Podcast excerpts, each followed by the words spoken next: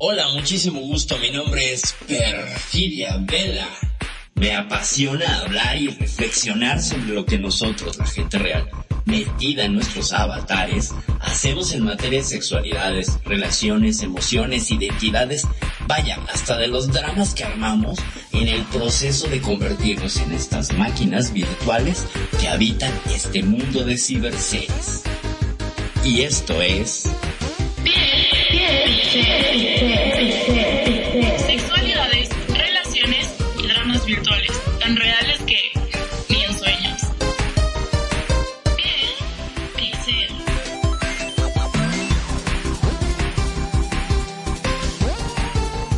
Buenas noches, público de Radio Consentido. Yo soy Perfidia Vela y estamos en un capítulo más, el capítulo número 45 de Piel Pixel. Y hoy, hoy tenemos un par de temas muy extraños, un par de títulos muy raros, un par de conceptos de uso no muy frecuente, pero en boga en las redes sociales. Y bueno, antes de entrarle y darle que es mole, mole de Wishdar y Lit Sexualidad, quiero yo presentar a quien me va a acompañar esta noche por acá en los micrófonos, tanto a Nani como a Magnum. Bienvenidos, buenas noches. Muy buenas noches, eh. Y gracias, gracias por permitirme estar hoy aquí acompañándote hacia raticos y de pronto de vez en cuando dar un poquito de opinión y de, de apoyo, de apoyo, porque mira, el Muchas tema de hoy es muy interesante. Así que todas estas personas que nos están escuchando, que eh, bueno, que nos sintonizan y que saben que este programa es espectacular y todos los que estamos presentando aquí en Radio Consentido su casa cada vez se vuelven cada día más interesantes y más, más, más, más, más buenos de uno esperarlos. Mira que hay una chica, eh, me dijo el sábado y me dijo, wow, yo espero cada vez la semana que viene, que viene y, ve- y veo los títulos. Cuando veo los títulos dice, tengo que apurarme, tengo que ver". hay veces no alcanza porque está trabajando y lo escucha el celular, pero dice, veo los títulos y como ya están sacando las grabaciones eh, eh, dijo que por el celular estaba viendo en una aplicación y, no recuerdo si era podcast algo así no no me acuerdo o Spotify me parece que era Ajá, que estaba y dijo que vio el título de, de la de la emisora y yo digo no puede ser eh, que ella lo tiene ella tiene Spotify y ella paga su plan y Ah, bueno quería contarles quería contarles esto porque me pareció pues interesante que realmente eh, cada día y las personas esperan, esperan, esperan estos programas, esperan escuchar todo esto tan interesante y la forma como se, se desenvuelve todo. Me encanta muchísimo y quería felicitarte a ti, Perfi, bueno, y a Radio Consentido, porque realmente cada vez eh, los oyentes se vuelven más de la familia, cada vez quieren estar más aquí con, con todos nosotros. Así que muchísimas gracias a todos aquellos que nos escuchan en los celulares, en su casa, en toda la aplicación, en la página y las grabaciones. Y ahora, y ahora que se están subiendo también los programas a YouTube. Así que el canal de Radio Consentido es- lo van a encontrar allí, lo buscan como Radio Consentido, Consentido Junto. Radio Consentido Junto. Y verán que van a ver los programas y los van a escuchar y realmente cada vez. Y las fotografías que se están tomando, porque están haciendo el video en forma de fotografías. Entonces, bueno, ahí cada vez, cada vez Radio Consentido va creciendo más. Así que gracias, Perfi. Y discúlpame esta introducción, No, pero no, no, quería, no, no, quería no. contar esto y realmente me encanta muchísimo. Qué Así bonita que buenas noches. Gracias por compartirla. No, buenas noches a ti. Gracias, gracias. Magnum, por favor. Claro que sí, la verdad que me quedé escuchándola atentamente y es cierto, hoy por hoy no pueden decir que no nos escuchan porque el que te dice eso es porque no nos quiere escuchar directamente. Es imposible no escucharnos porque nos pueden escuchar en vivo y en directo a través vía streaming, ya sea a través de nuestro sitio web o directamente eh, utilizando TuneIn Radio. A través de TuneIn Radio se baja la aplicación al teléfono y directamente. Y si no, a través del mismo teléfono nos buscas ahí eh, con el navegador donde está nuestro blog y ahí también vas a poder escucharnos en vivo. También estamos en Evox, en Anchor, en Spotify y como si eso fuera poco, la fruticita del postre también en YouTube. Así que, no tienen excusa, por favor. Todos los temas que nosotros vamos tocando día a día están todos siendo grabados y subidos a las distintas plataformas como para que nadie se quede afuera del tema y sobre todo del tema de hoy que va a estar que wow, qué tema. Es más, ni sabía que existía eso, con eso te digo todo. Imagínate, yo tampoco hasta este fin de semana. Bueno, sabía de uno, del otro no. y dije, ah, esto está bueno, esto está bueno. Tenía, tenía otro, otro, otro plan. Pensaba hablar de otra cosa, pero dije, esto me parece pertinente porque además habíamos dejado un poquito de lado hablar de sexualidad y eh, que es un tema básico en este, en este programa. Entonces, pues bueno, finalmente es eh, retomar lo que, lo que encontramos en las redes y que está como más hot, ¿no? Como que es lo más de tendencia también, no solamente hablar de sexología clásica en este programa. Y bueno, pero aprovechamos antes de entrarle a darle mole, mole, mole de sexualidad y Wishdar una bienvenida a quien nos acompaña aquí en la estación y le damos una bienvenida a Ani que llegó con todo y un unicornio. Ani, bienvenida.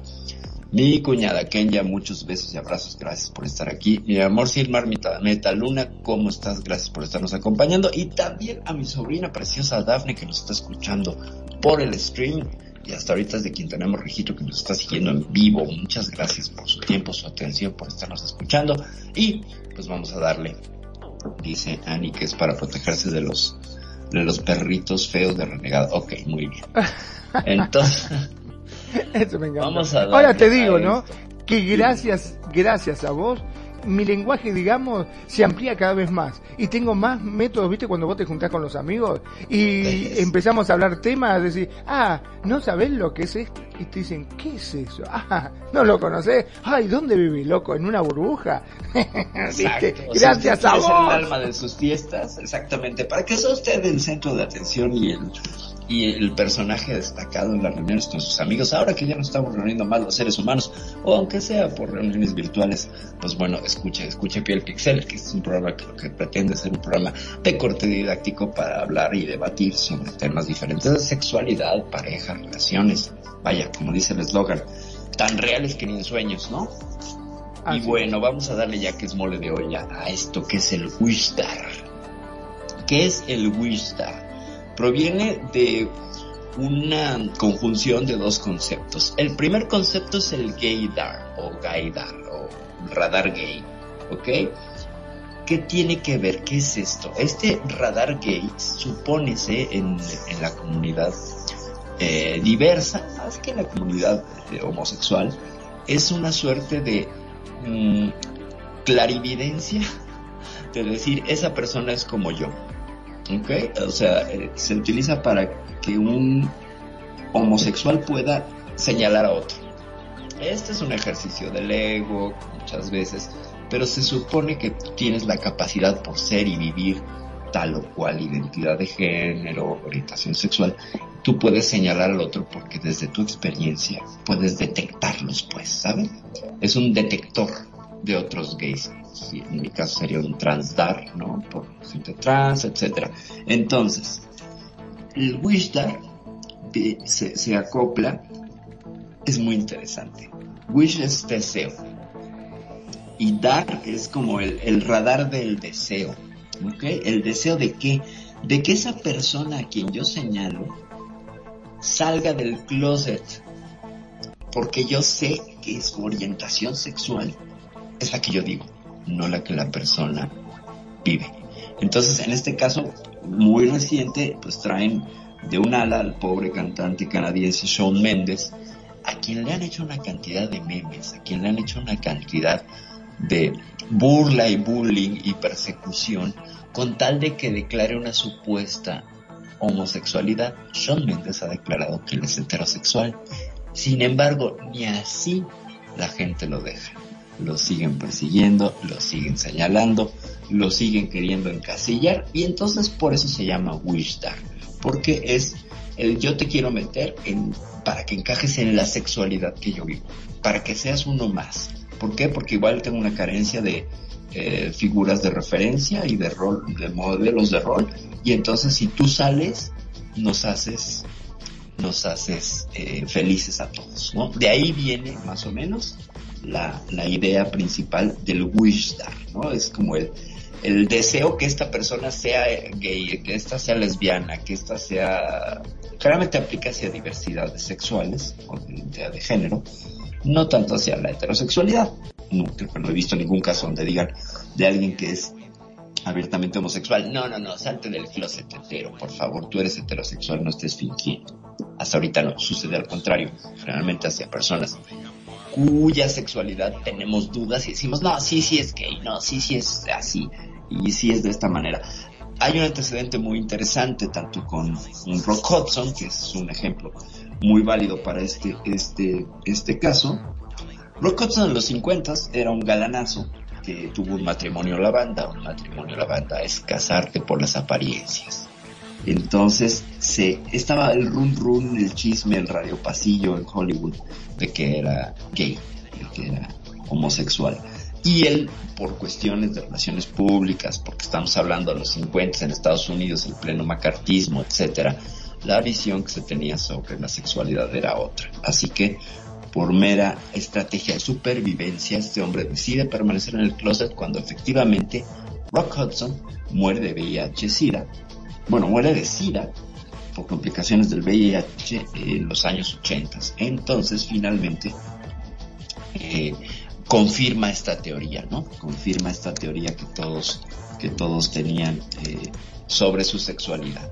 Entonces, eso, eso es la, la, los antecedentes y un poquito de carnita para que puedan eh, ubicarse con el Wishdar, ¿no? Con lo que ha sucedido recientemente y un poquito de historia acerca de lo que el Wishdar sería. No sé, Magnum, ¿cómo ves? Nani.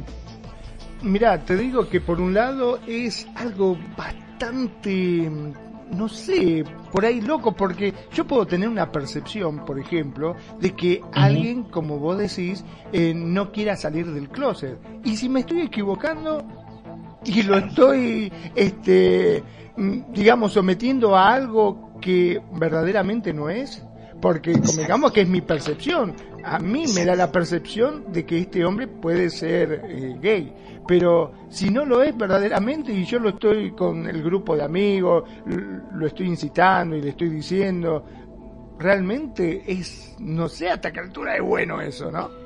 Claro, porque es una presión finalmente, es una presión basada en un deseo. Por eso se llama wish ¿no? O sea, yo tengo el deseo de, el radar de mis deseos y deseo que esta persona encaje en esta concepción que tengo de la sexualidad. Y aquí nos abre una ventana amplísima para hablar de la orientación o preferencia sexual, que es todo un tema que tiene muchos vericuetos, tiene muchas eh, aristas y algunos, algunos escondrijos por ahí, pero finalmente lo que hacemos y lo que solemos hacer es basarnos en estereotipos para catalogar a la gente en estereotipos. ¿Qué son los estereotipos, gente? Los estereotipos son cápsulas de pensamiento de información mínima sobre un tema o una persona, generalmente sobre una persona. Pero eh, tratan de reducir al máximo y caen en mucho sesgo de generalización y en muchos sesgos eh, de, percepción al tratar de reducirlo todo y meterlo todo. Es decir, si un hombre se pone una camisa rosa, no va a ser gay. Si un hombre da un beso en el cachete a otro hombre, no tiene por qué ser gay. Si una mujer se corta el cabello y es una camisa de franela a cuadros rojo y negro no tiene por qué ser lesbiana. Me explico. Entonces, mucho de eso, mucho de eso eh, influye, influye en cómo queremos eh, mirar al otro, ¿no? Y esto es muy interesante porque entonces se vuelve una normativa de cómo deben de ser las sexualidades y esto es esto es súper interesante. Aprovechamos para dar la bienvenida a mi a mi a mi bro renegado, bro renegado, qué bueno que, que estás por acá. Y también a Francisco, Francisco, bienvenido, bienvenidos sean, tomen asiento, que ya estamos dándole aquí a esto del Wishdar. Nani, ¿cómo ves? Genial, genial el tema, te digo, porque eh, como estaba hablando detrás de, voy a decirlo así, tras balinas, estábamos hablando y te estaba comentando lo que es un tema muy, muy ahorita de moda, voy a decirlo así, o, o mucho se está representando mucho en la, en la juventud, en los colegios, en las universidades se está, se está viviendo mucho ahorita esto. Y bueno, vamos a decirlo así como tú lo, lo mencionaste en la historia que contaste, eh, también se estaba manifestando hace mucho tiempo, pero no tan públicamente o tan fuerte como se está viviendo hoy en día. sé, no sé si, si, si de pronto yo esté exagerando y si es así, bueno, mil disculpas, pero mira, te lo digo así como voy a contar la anécdota que conté eh, mm, tras cortinas antes de comenzar, lo que le pasó a mi hija en el colegio, de un compañero. Eh, la presión que está viviendo el compañero, voy a decirlo así, el bullying que está viviendo eh, uno de sus compañeros, porque eh, él todavía no tenía definido si le gustaban los chicos o las chicas. Y voy a decirlo así, en la ciudad donde él vive tenía un novio, un chico, pero virtualmente estaba, le encantaba una chica, entonces tenía una novia virtual. Y, y él, él hablaba maravillas de la chica y le encantaba como hablaba la, la niña y él decía que la, la, yo la amo, pues hoy en día ya se dicen así tan fácil, yo la amo. Y al chico él decía, la pasó delicioso con él, con el chico, con salía y compartía y bueno, X, todo esto. Entonces estaba viviendo esto, estaba viviendo eh, esta, eh, eh, estas dos etapas, voy a decirlo así, estas dos etapas porque él todavía no tenía definido que, que, cuál es su tendencia, cuál, qué es lo que más le, le atraía en la, en la parte de, de, de, de qué personaje que se definía más. Entonces, en el mismo colegio, sus compañeros le hacían bullying, le hacían presión de que él debía de reconocer que él era gay, que él era gay, que usted lo es, usted lo es. Y dije, no, no, no, no, no puedo aceptarlo porque es que a mí me gustan también las niñas, a mí me gustan y, y, y los chicos también. Entonces estoy experimentando estas dos, estas dos etapas para ver cuál de las dos me, me, me, me inclino más, pero me encantan las dos. Entonces era, era eso, era eh, mi hijo me mostraba luchar en el WhatsApp del grupo de, de, sus compañeros, eh, lo que le decían, cómo lo trataban, cómo lo obligaban y que tenía que aceptarlo, hasta que llegó un momento y dijo él, voy a resumirlo así, dijo él, ustedes pueden decir lo que ustedes quieran. Van a tener más energía ustedes para decir todo lo que ustedes quieran, porque al final ustedes no van a definir lo que soy yo o lo que quieran. Todavía no lo sé yo todavía no estoy segura de lo que quiero y por ahora estoy disfrutando ambas cosas hasta que va a llegar el momento que voy a decir qué es lo que más me gusta. Entonces, así que los dejo ustedes, digan todo lo que quieran, me tienes que cuidar. Fue la respuesta del chico. Y en ese sentido, como lo dije ahora, eh, me pareció eh, en ese momento una respuesta muy madura. Aunque él dice, tengo dudas, tengo dudas, pero sé lo que quiero. Y te digo que el día de la graduación me habló, se arrimó, me felicitó por mi hija, lo maravillosa, lo buena amiga, X, todo esto. Y lo noté, lo noté muy, o sea, una persona muy seria. Y te voy a decir, no tiene ademanes de ser gay, no tiene eh, esa forma de, ay, de quebrantarse, nada, normal, muy elocuente, muy educado en la forma de hablar, muy, o sea, bien. Y yo dije, eh, el chico me cae bien. O sea, tiene una forma de, expresarse bien, agradable. Entonces, mira, lo que yo digo eh, con respecto al tema de hoy, esto es algo de lo que se está viviendo y por más que hagan presión y por más que inciten y por más que quieran que, la persona tiene que aceptar lo que todavía no quiere, no se ha definido, eh, creo que, que, es violar su libre albedrío todo llega a su momento. Y hoy en día pasa mucho eso. Hoy en día muchos quieren experimentar para ver qué es lo que más les atrae, porque hace años no era así. Hace años sí, todo era más escondido, todo era más, bueno, ya sabemos, un tabú, ya todo era más prohibido, todo era más, o sea, entre la misma familia nunca decían voy a salir del closet porque preferían casarse y tener hijos y, y, tener su, su doble vida, voy a decirlo así, su doble vida que, aceptar lo que estaba, lo que, lo que le gustaba. Entonces, hoy en día son más abiertos, los chicos son más abiertos para decir las cosas, tienen eh, esa forma, no sé si ya perdieron el pudor, si ya perdieron eh, todo aquello que, que, era como un estigma antes, hoy en día ya es más libre, ¿por qué? Porque la educación y la sociedad y las redes sociales y todo lo demás ha dado eso, ha dado como esa parte de libertad de decir, me gusta, no me gusta, eh, estoy experimentando ambos, quiero ser esto. Y soy así. Y al que no le gusta, me vale. Entonces, eso es, ese es mi aporte mm, por ahora. Muchas gracias. Muchas gracias. Tenemos un comentario por ahí, Magnum. No sé si quisieras hacer Sí, sí, como no. Yo lo digo.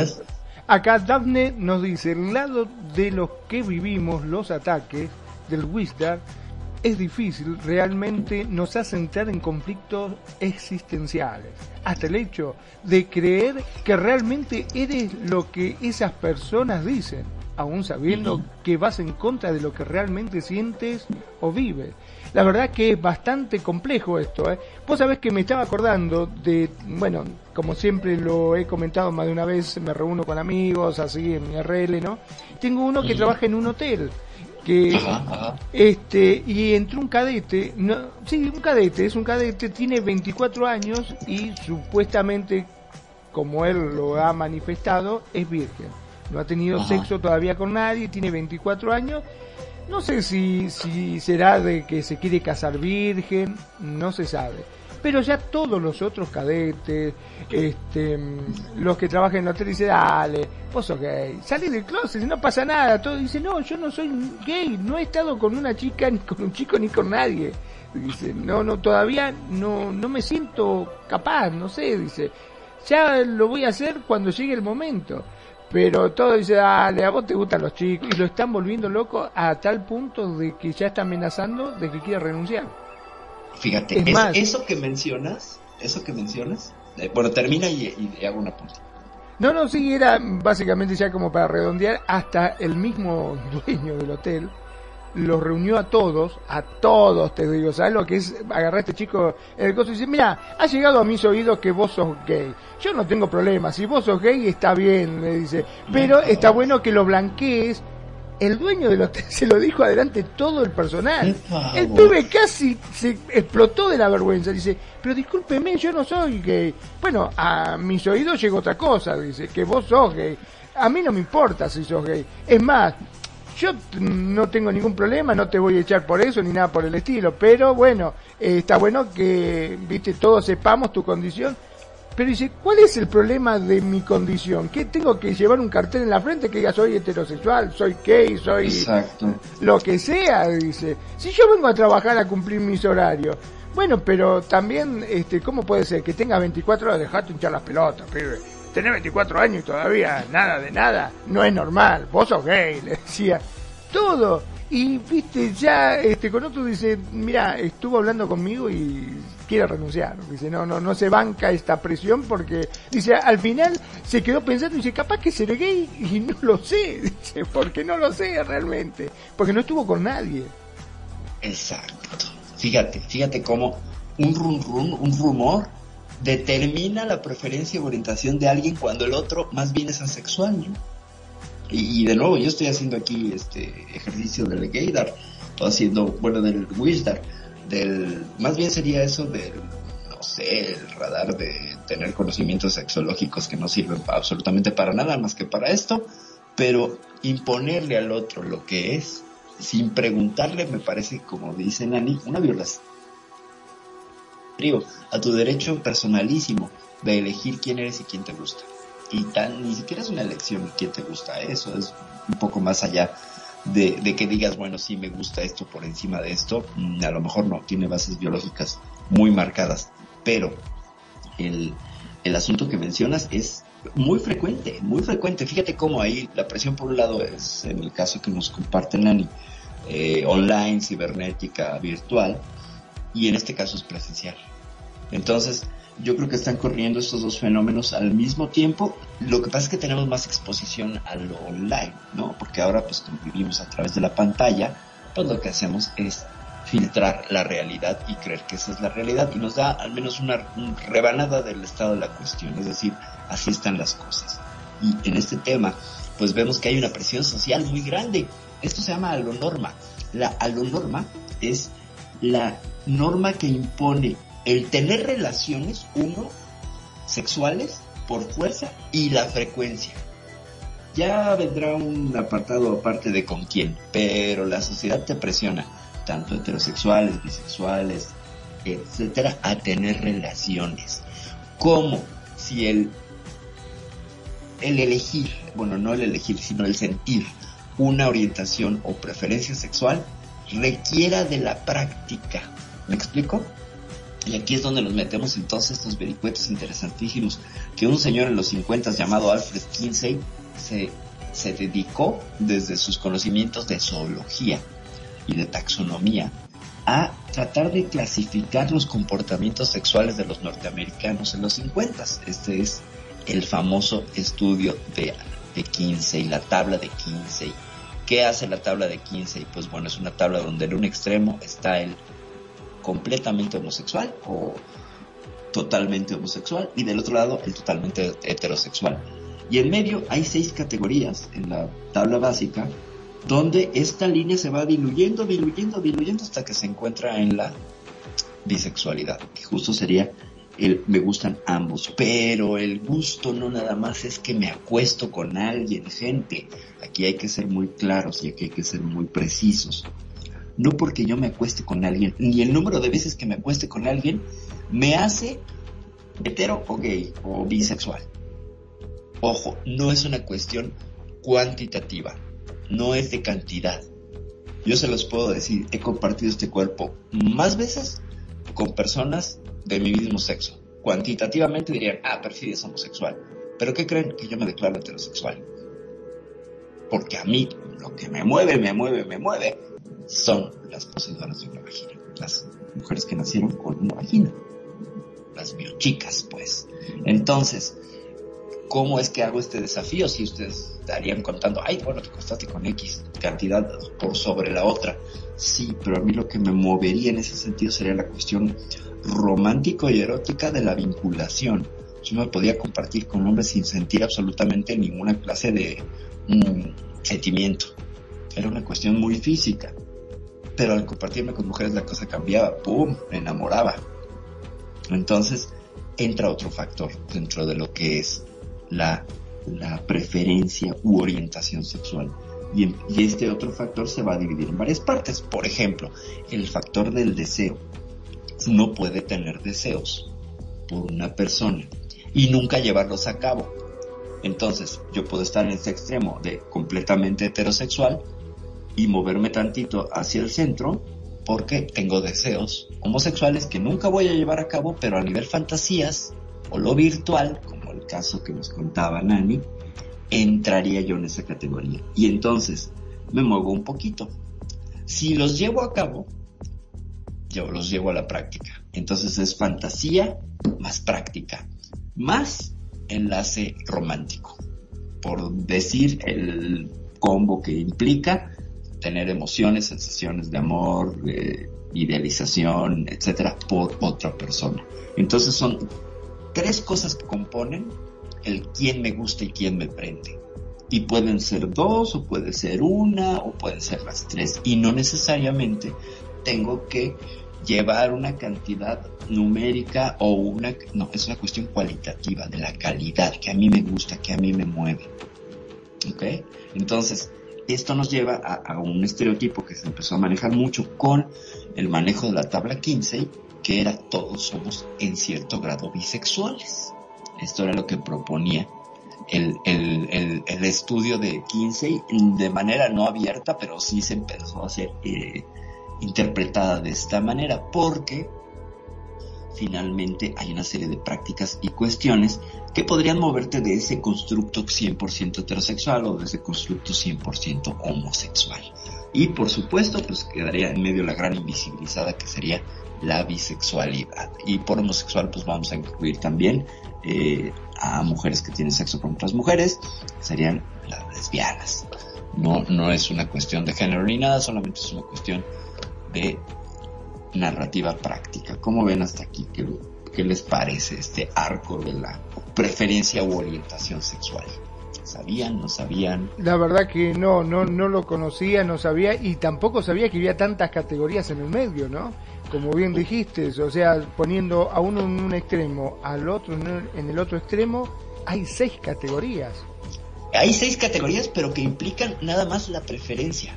Eso es donde se equivocó un poquito Kinsey, porque él decía, bueno, ¿qué prefieres? Uno sobre otro. Por eso el término también orientación o preferencia es complicado. Cuando me, preguntan cuál es tu orientación sexual, pues hacia una cama es lo más cómodo, ¿no? No importa con quién. El tema es que en medio de esas categorías existen estas tres categorías que ya mencioné.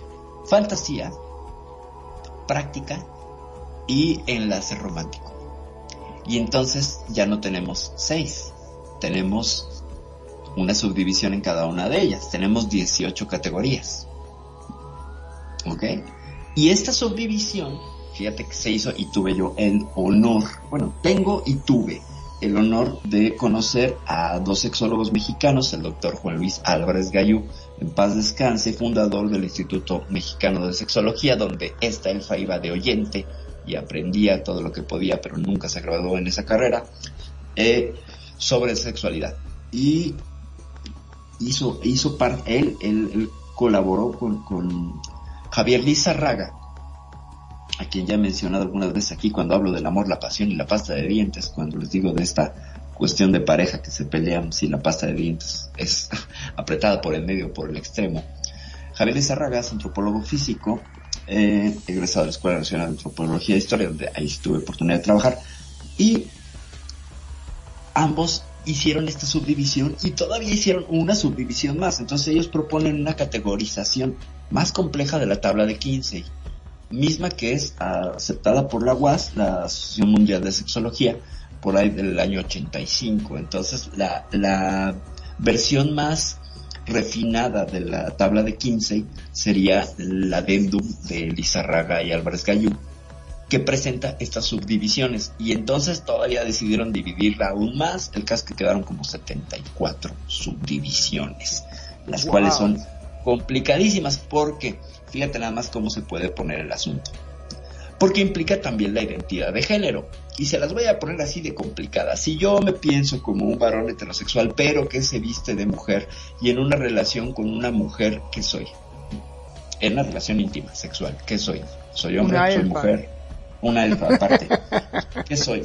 ¿Cuál, ¿Cuál es el papel que llevo? Y si llevo el papel con ella no pasivo y la dejo a ella que sea la que penetre, ¿qué, qué me hace? ¿Puedo seguir siendo un varón heterosexual o ya estoy bordeando una homosexualidad fantaseada al proyectar en ella que Ahora, es un perdón, ¿no?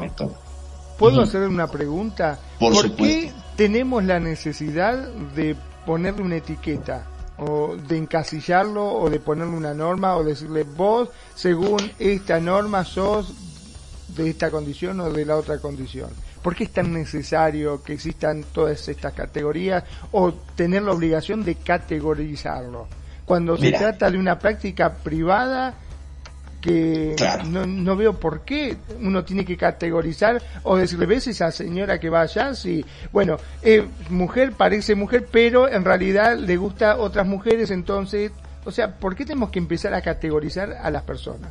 ¿Verdad? Es, es una pregunta que yo siempre me he hecho. Mira, eh, categorizamos por dos razones. Los seres humanos tenemos que hacer uso de la discriminación y no la discriminación sexual ni identidad de género, no entiendan mal. Hay que discriminar. Yo para llegar aquí a Radio Consentido abrí mi lista de historia de teleportes y elegí Argentina Radio Consentido discriminando el resto de opciones que tenía. ¿Ok? De esa manera funciona nuestro cerebro. Es elige y se mueve. Para poder elegir, esa categoría requiere un nombre. Ese lugar requiere un nombre para distinguirse del otro. Por eso es que el lenguaje crea y marca una línea donde dice esto es esto, esto es una taza y el resto de lo que está alrededor no es una taza.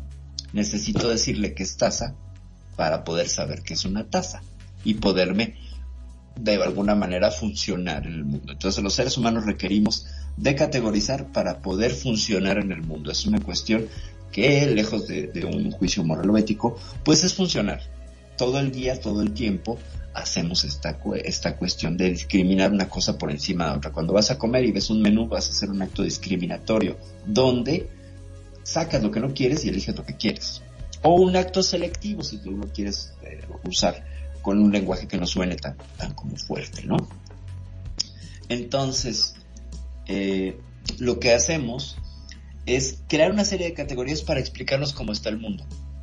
Eh, venimos de un pensamiento neoplatónico que exige, de alguna manera, que tengamos ciertos campos de conocimiento muy establecidos, muy separados, muy pulidos, muy, muy en su lugar. ¿ok? Entonces requerimos por estos dos, dos lados hablar de todo y entonces nos hemos metido a campos como hizo este señor Kinsey en campos que no se habían hablado como el campo de la sexualidad hay que recordar que hasta los 50 pues bueno no se hablaba de estos temas se hablaba así pero pues bueno tenemos toda una cultura eh, de, de pensar al cuerpo con un poco de, vergüenza, de culpa, etcétera. Todo esto está añadido a muchas narrativas eh, ético-morales que provienen de, de pues algunas religiones judeocristianas, ¿no? Entonces tenemos moldeado el pensamiento por ahí y ¿qué hacemos? Pues bueno, necesitamos eh, jugar estas dobles estándares de moral donde oculto pero lo hablo o lo hablo nada más con ciertas personas pero igual hago un juicio y yo lo practico, etcétera. Somos seres complicados finalmente, Magnum, pero necesitamos categorizar y categorizamos todo, todo absolutamente y seguimos subcategorizando, ¿no? Es una este, atomización de los términos para que se vuelvan, de hecho, este término Wishdar, pues obedece a eso, el tema siguiente que vamos a hablar en unos minutos, la lit sexualidad, también es una rebanada más de una preferencia u orientación que sería la sexualidad. Entonces solemos, solemos hacer eso. O sea que en pocas palabras nosotros eh, tenemos la necesidad o la obligación de categorizar todo y aquello que no podemos categorizar se lo asignamos a, una deidad y, le rendimos pleitesía y le rezamos a la noche. También es correcto, es correcto, sí, solemos hacer este tipo de cosas, sí, así somos los seres humanos. Entonces, bueno, fíjate, respondiendo a la pregunta, ¿no? que, planteaba yo, la problematización del deseo. Si yo me enuncio, ojo, ¿eh? es capcioso, si yo me enuncio heterosexual, pero mis prácticas están siendo abiertamente desafiantes de esa heterosexual, de esa norma, de esa heteronorma, ¿cómo? ¿Cómo me defino? Y aquí el juego está en que el otro cae en querer definir. ¿Me explico? Porque yo ya me definí, ya dije soy heterosexual. No importa lo que haga. Así me vista de. No sé. De elefante, sí, no importa. De elefante, no importa. El tema es cómo yo me percibo en ese momento, cómo la persona se percibe. No cómo le percibimos. Claro, pero vos te percibís de una forma, pero la imagen que por ahí generás, este, o la percepción que le das a lo demás es otra. Y ahí viene el conflicto, ¿no? Es correcto, porque es una disonancia cognitiva que le creas a los demás. Porque, pues yo, de hecho, carrera de esto que te puedo decir, Magnum, a mí cuando empezamos a ver lo de las etiquetas dije, pues mi juego va a ser no etiquetarme, salirme de las etiquetas o crear las mías propias, lo cual es el mismo juego, es difícil, es difícil eh, mm, de presentar. Mira, lo que hacemos es... ¿Te puedo hacer una pregunta un tanto más personal? Vos que estás del otro lado y que pasaste por un montón de cosas. ¿Cómo te viste afectada con todo esto? Mm. Con las categorizaciones, con... No, pues... Es, es un asunto sumatorio, fíjate. Lo primero que tenía yo en mis memorias más tempranas al referentes a estos, yo se los pongo, o sea, siempre me crearon como varón heterosexual, pero por ahí viene un enganche de mis padres de deseo de querer tener una niña. Entonces, finalmente, siguiendo la teoría familiar sistémica, los hijos somos fieles a los padres, yo digo, quieren una niña, pues ahora se los cumplo, yo me convierto en esa niña, ¿sabes? Con tal de que ustedes estén felices, papás. Pues esa sería una lectura de tales. Entonces... Pero, ¿y ellos lo aceptaron? Eh, fíjate que lo supieron después y sí, eh, ambos dos lo aceptaron y bueno, o sea, mi madre tuvo la oportunidad de verme y me dijo, eres la mujer que yo deseaba tan hermosa como yo te imaginé. Así me lo dijo palabras de mi madre, ¿qué quieres mamá cuervo? Me tenía que ver hermosa, no era de alguna otra manera los ojos de amor de mi madre. Y mi padre cuando lo supo me dijo, pues te tardaste en decírmelo, ¿no? O sea, yo ya sabía. Los padres siempre saben, no hay padres no hay padres mm, ciegos, hay padres esperanzados, esperanzados en que les digas. Bueno, y lo que pasaba es que las herramientas que tenía yo en los ochentas pues eran muy limitadas. Entonces, pues yo tenía una angustia existencial, fíjate, porque el término homosexual no me calzaba. A mí me encantaba vestirme, actuar, moverme, pero no entraba todavía la idea de la sexualidad tan fuerte ni el es que si soy esto, entonces tengo que acostarme con un hombre para ver si lo soy o no lo soy, cosa que estuve buscando mucho tiempo y no resultaba, y entonces decía yo, bueno, ¿dónde está la engañifa? O sea, de alguna manera, sí seguí los, los parámetros sociales, la presión social, para cumplirme esa suerte de fantasía. Que sí, había elementos de fantasía, que sí me erotizaba, sí, por supuesto, pero no por completo. ¿Cuándo? O sea, yo por aras del destino yo besé por primera vez a un hombre y el otro pensaba que yo era una niña y bueno, una serie de cuestiones que pueden decir, ay, eres una confusa eh, sexual, etcétera. Sí, efectivamente estaba confundida sexualmente porque no tenía la suficiente información.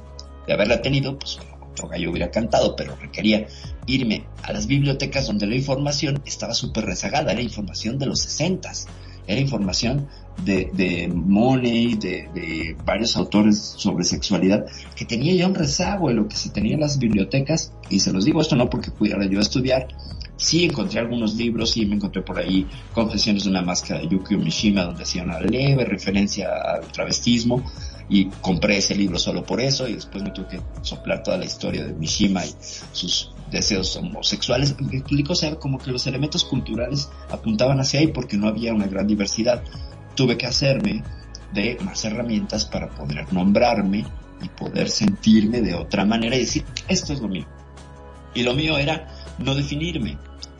Eh, yo podía estar, no importa la, la, presentación que yo ofreciera, eh, siempre me tocaba que me leyeran al revés. Podía estar yo vestida de hombre y me decían señorita. y así de güey, o sea, pero no me faltaba traer corbata. O podía estar yo de niña y me decían señor. Entonces decía, pues carajo, no le doy a nadie gusto nunca. Entonces dejé de preocuparme y empecé a fluir, a fluir, a fluir, a fluir, a fluir. Me di cuenta que romper el esquema al otro también era una forma de entrar en contacto. Siempre sacaba una conversación. Afortunadamente no sufrí grandes actos de violencia eh, por mi condición, orientación, presentación, identidad de género. No al principio, sí después de unos amigos que me persiguieron y me, llegaron a violentar físicamente, pero fue un asunto muy breve y se resolvió muy rápido. Entonces tuve esa fortuna de que tenía ya una red yo de, resguardo, una red que me apoyó y pude pues, caer en blandito. También eh, existe el problema de, querer encajar en la sociedad. Sí, claro. Puede ser ese también un, factor preponderante, ¿no? Claro, quieres encajar porque te sientes la galletita verde en medio de galletitas amarillas, ¿no? Y la galletita redonda entonces quieres encajar y ¿qué haces? Todo este ejercicio, yo caí en el activismo porque me quería salvar a mí misma, no porque quería salvar a otras trans o a otros travestis, no. Eso decía, pero en realidad en el fondo yo quería encontrar o hacer las cosas que esperaba que alguien hubiera hecho por mí. ¿Me explico? Que me hubiera salvado desde esa perspectiva, que me hubieran pues brindado los, las herramientas o me hubieran brindado las, las formas, las, no sé, pero pues resulta que no te queda más que hacerlo tú. Ese fue mi, mi, mi enganche, mi enganche con la con el activismo. Y antes de continuar, y si tienen comentario algo, déjenme saludar a quien nos está siguiendo también en Facebook. Ana María Guajardo hasta Chile, te mando muchos besos y abrazos. Betty Vizcarra hasta Monclova, te mando besos y abrazos. Nuestro queridísimo locutor Pretoriano Chrome, también muchos besos y abrazos. Luna Azul, Leonor Fernández, siempre, siempre fiel y presente aquí en esta estación. Te mando muchos besos, Leo Preciosa, para bien para Gabriela Rocha Barajas, muchos besos y abrazos. Y un abrazo fuertísimo a mi amigo Alejandro Guerrero. Master, ¿cómo estás? Te mando muchos, muchos abrazos y muchos saludos. Y pues también este comentar que nos están escuchando en... Ah, ya se me fue. Voy a ver, continúen. Si tienen alguna pregunta, duda o algo, díganlo. Sí, mira, o sea que estamos como para cambiar un poquito el eje también de la conversación y, y un poco.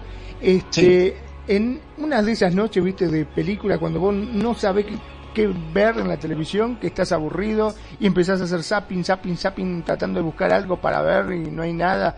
Bueno, encontré un programa este, en la cual me llamó muchísimo la atención que eran hombres de familia, o sea, familia constituida, que le gustaba este, vestirse de mujer. El hombre decía, yo no soy este, homosexual, no me gustan otros hombres, simplemente disfruto y me encanta vestirme de mujer. Al comienzo comentaban que tuvo muchísimos problemas porque, claro, él esperaba que se que, o que la mujer se fuera con los chicos, para poder vestirse, pues, se ponía peluca, se ponía seno, eh, pollera, todo, y salía, iba a un bar a tomar algo y volvía a la casa. A él le encantaba que lo vieran como mujer. Y ha tenido muchísimos problemas hasta que mm, la mujer se enteró y que tuvieron muchos problemas, fueron a psicólogo y ahora ya lo acepta. Y de hecho, ella lo ayuda a cambiarse, a pintarse, a maquillarse y salen juntos, como si fuesen dos amigas, salen de la mano y la mujer explicaba que al comienzo era ese miedo que tenía rotundo que por eso se enfrentaba tanto con él y, tenían tantos problemas y tanta pelea, porque básicamente radicaba el miedo al abandono. Dice, yo pensé de que si él eh, era mujer, me iba a abandonar y nos iba a dejar a su familia, o sea, a la esposa como a los chicos. Y después comprendió que no, que no, él no, no, le gustaba a otros hombres, simplemente le gustaba vestirse de mujer y que lo vieran así. Tan simple como eso, nada más. En, en este caso, que estamos hablando de categorización, ¿cómo se podría categorizar esto? Mira, fíjate que esto obedece mucho y vamos a volver a Estados Unidos de los 50 con Charles Virginia Prince, que es el activista principal del movimiento y los derechos y parte de que las identidades trans permanecieran patologizadas más años de lo que debían, porque Sol y Sombra Charles Virginia Prince, por un lado, mostró que como en la 15 entrevistó a muchos hombres que se vestían de mujer, resultó que el 75% eran varones heterosexuales. Esto era un desafío a las normas eh, y a las convenciones, porque la gente pensaba que si te vestías de mujer eras homosexual. Entonces, cuando se presenta este número tan alto, 75%, que es un montón, eh, Charles Virginia empieza a hablar sobre los derechos de estos hombres que son heterosexuales y cuyo único gusto identitario es vestirse de mujer, es un cambio de ropas y en el, movimiento se llama cross-dressing, vestuario cruzado, eh, por parte de muchísimos hombres que a la fecha siguen siendo uno de los movimientos más fuertes dentro de la eh, diversidad de identidades de género. El problema que hizo Charles Virginia Prince cuando se juntó la Asociación Psiquiátrica Americana en el 73 para despatologizar la homosexualidad es que se deslindó y dijo nosotros no somos homosexuales. Y gracias Charles Virginia Prince, a la fecha, las identidades trans siguen patologizadas, siguen dentro del DSM versión 5 y el CIE 11. Entonces, eh, pues sol sombra de este hombre. Pero ¿qué es? Es solamente un gusto, es un gusto. Y lo que mencionan, te lo puedo platicar, porque no te puedo conocer grupos aquí en mi país que estaban en esta cuestión de varones que llegaban del trabajo, obreros, soldadores, y me recordaban mucho a mí misma en esta cuestión de la presión de ser hombres demasiado. Y estos espacios donde te podías contactar con lo femenino, con lo suave, era una liberación. Era una liberación. Muy bien, bro. Nos comenta Renegado que el se vestiría de mujer, pues se respeta muy bien, genial. Entonces, el, el asunto es que se vuelve liberador para muchos varones y lo que yo platiqué y lo que yo encontré y lo que yo experimenté, pues es eso, o sea, yo, yo podía irme a practicar cuando jugaba fútbol americano y regresar enlodada, golpeada, magullada y después de ah, sacar los dientes y golpear y tal, y llegaba a casa. Eh, ahorita hablamos de los 41, bro, claro que sí. Eh, me podía poner un vestido de satín que tenía y era para mí una cuestión maravillosa. O sea, bordear de un extremo salvaje. O sea, y eso es algo que muchas personas trans y crossdressers y, y travestis heterosexuales han, han pues vivido. Cumples a rajatabla lo que tiene que ver con la masculinidad. Yo se los puedo decir, fútbol americano, boxeo, practiqué artes marciales, me peleé, etcétera. O sea, y luego tuve pareja e hijos, ya cumplí con lo de la masculinidad, listo. ¿Y ahora qué más? ¿O qué más puedo hacer? ¿O cómo puedo sumarle? Yo siempre manejé que esto era, y les dolía y les movía mucho a las trans, el asunto de decir, yo soy un hombre heterosexual que se enriquece a través de el contacto con lo femenino. Ya después lo llevé a otros, a otros niveles, pero esta parte que no te dejan por los mandatos de género expresar, el hombre tiene que ser fuerte, formal, feo, ¿me explico? Tiene que cumplir con estas normas y a veces hay algunos varones que les parecen asfixiantes y entonces hay toda una cultura de lugares donde los hombres heterosexuales van y les ofrecen servicios para cambiarse, para vestirse, etcétera, y pues vivir un espacio de como de salida de vapor, es terapéutico. Un comentario nada más para cerrar esto, que es algo que no está comprobado, me lo comentaron, que de cuando estaba en el activismo de ir a hacer una verificación de este asunto con una amiga antropóloga. Hay un pueblito cerca de Querétaro donde hay una fiesta eh, cada año y la fiesta eh, es una fiesta patronal.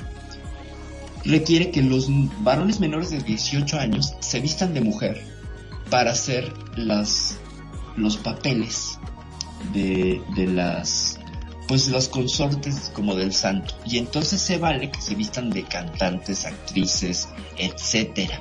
Y todo el pueblo participa. Eh, yo no estoy diciendo que es una regla, bro, solamente es una de tantas opciones que se pueden encontrar. Entonces, lo que, lo que sucedió en este pueblo, que ya tenía la tradición como 25, 30 años, y es que todo el pueblo participaba y elegían a la reina y todo. Y, estamos hablando de una gran mayoría de jóvenes heterosexuales, pero gran mayoría es que lo que me decía mi amiga antropóloga que fue a visitar el, pueblo y requería hacer más, más de estudio antropológico, más etnografía, era que había una correlación entre los niveles de delincuencia y esta práctica. Es decir, el pueblo no tenía niveles de delincuencia, e, eran escasos, si no es que, pues, absurdamente inexistentes. La gente podía andar en las calles, dejar el coche abierto, etcétera, y, había un, y entonces ella se preguntaba si esta práctica que ya tenía, ya había pegado una generación, influía.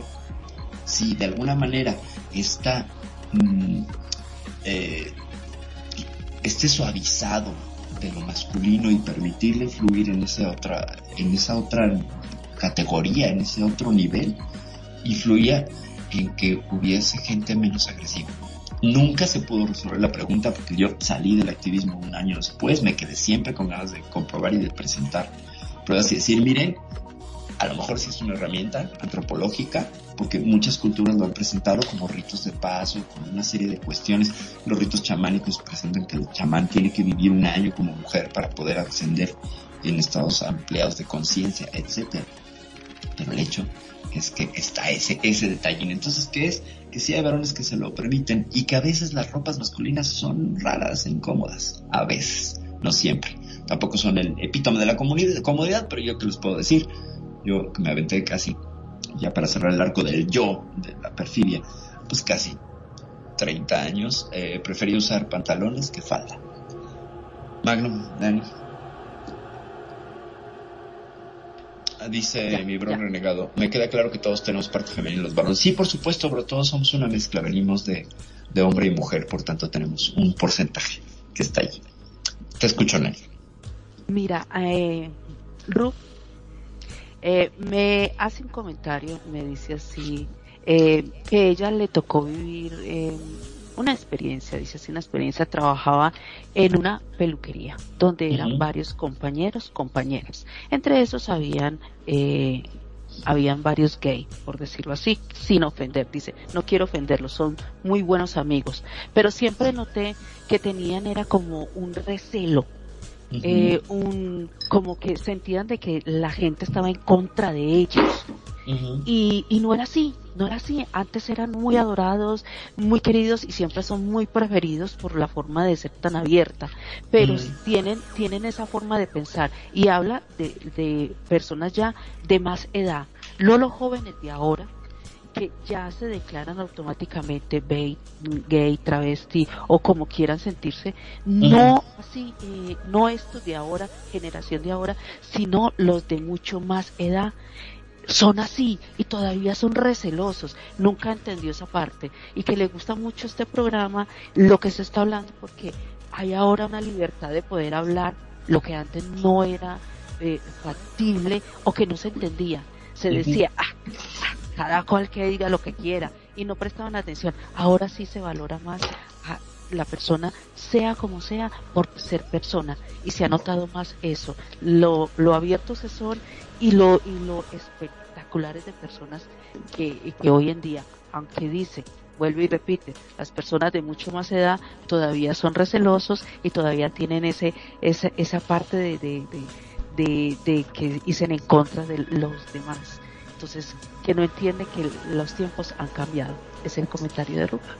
Eh, cuando, eso se llama, eh, tiene dos vertientes, discriminación anticipada, es decir, como sé que el estado de la cuestión, o más bien el mundo me va a agredir, pues yo ya tomo la discriminación aunque no la hayan ejercido conmigo.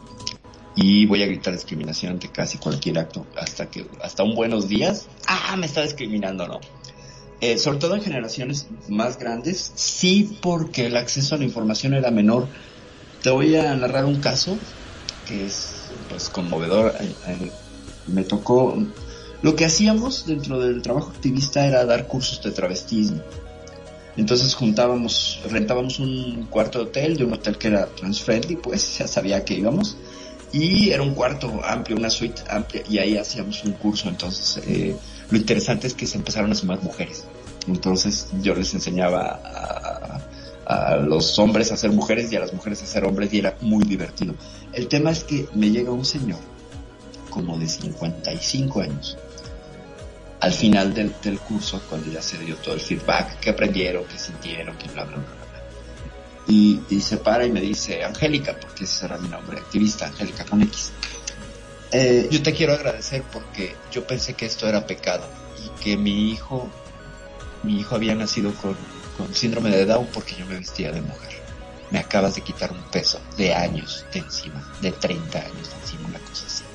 Bueno, de ese tipo de, presión no puede vivir la gente 30 años, imagínense, sintiéndose culpable 30 años porque un gusto él lo asociaba por una suerte de, de sistemas de creencias y de apegos culturales, eh, él sentía que era un castigo divino y que cuando, porque hablamos un poco de la divinidad y lo trans y la participación en otros ritos, etcétera. Entonces él no había visto más que la, una tajada de la, de, de, del pastel, ¿no? Y cuando vio que había otras opciones que se podía hacer, etcétera.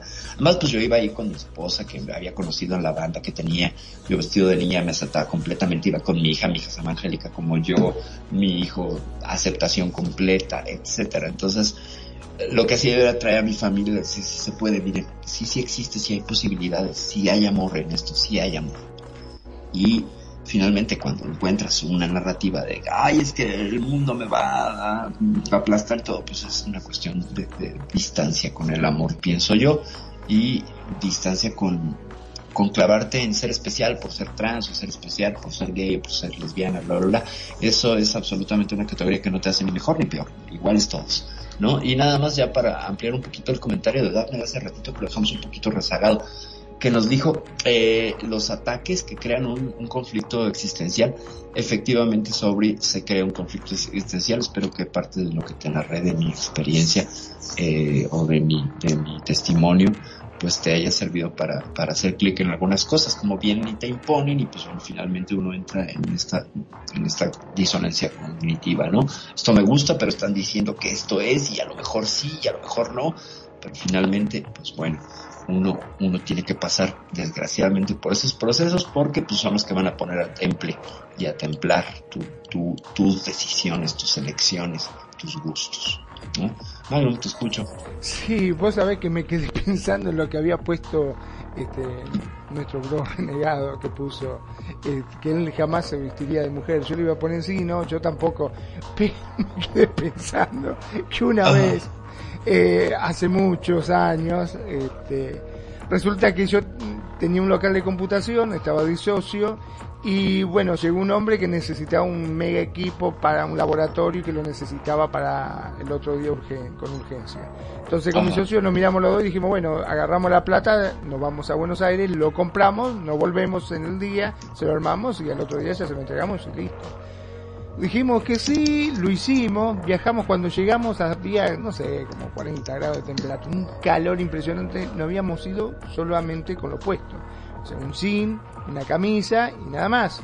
Llegamos, compramos el equipo y nos fuimos al departamento de la hermana. Cuando llegamos, nos mira la hermana y dice, no, no pueden estar así ustedes. Pero todo empapado, viste, la camisa pegada al cuerpo, eh, con unos lamparones de sudor terrible. Y dice, no, no, no, sáquese en eso que lo, se lo voy a lavar.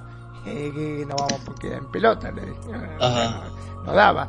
No, espere, espere, dice que, a ver qué le puedo dar. Claro, los dos somos grandotes de la hermana. él era flaquita, chiquitita, no nos entraba nada. Ah, dice, creo que tengo algo para ustedes. Y nos dio dos vestidos.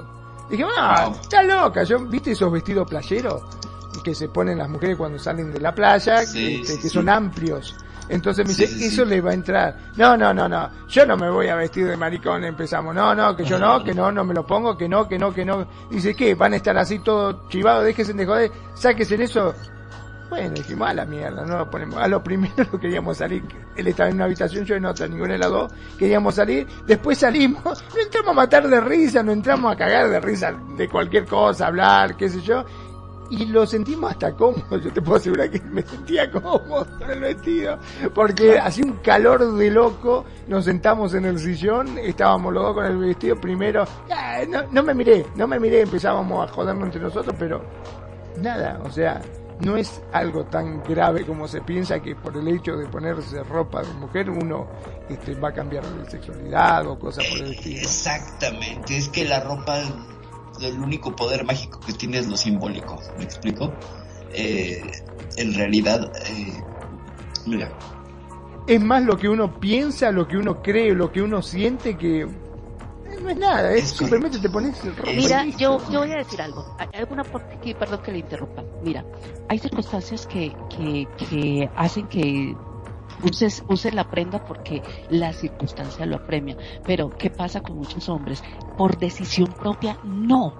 No, como por ejemplo Renegado dice, yo nunca, jamás me, me vestiría de mujer. ¿Por qué? Porque no es su gusto propio.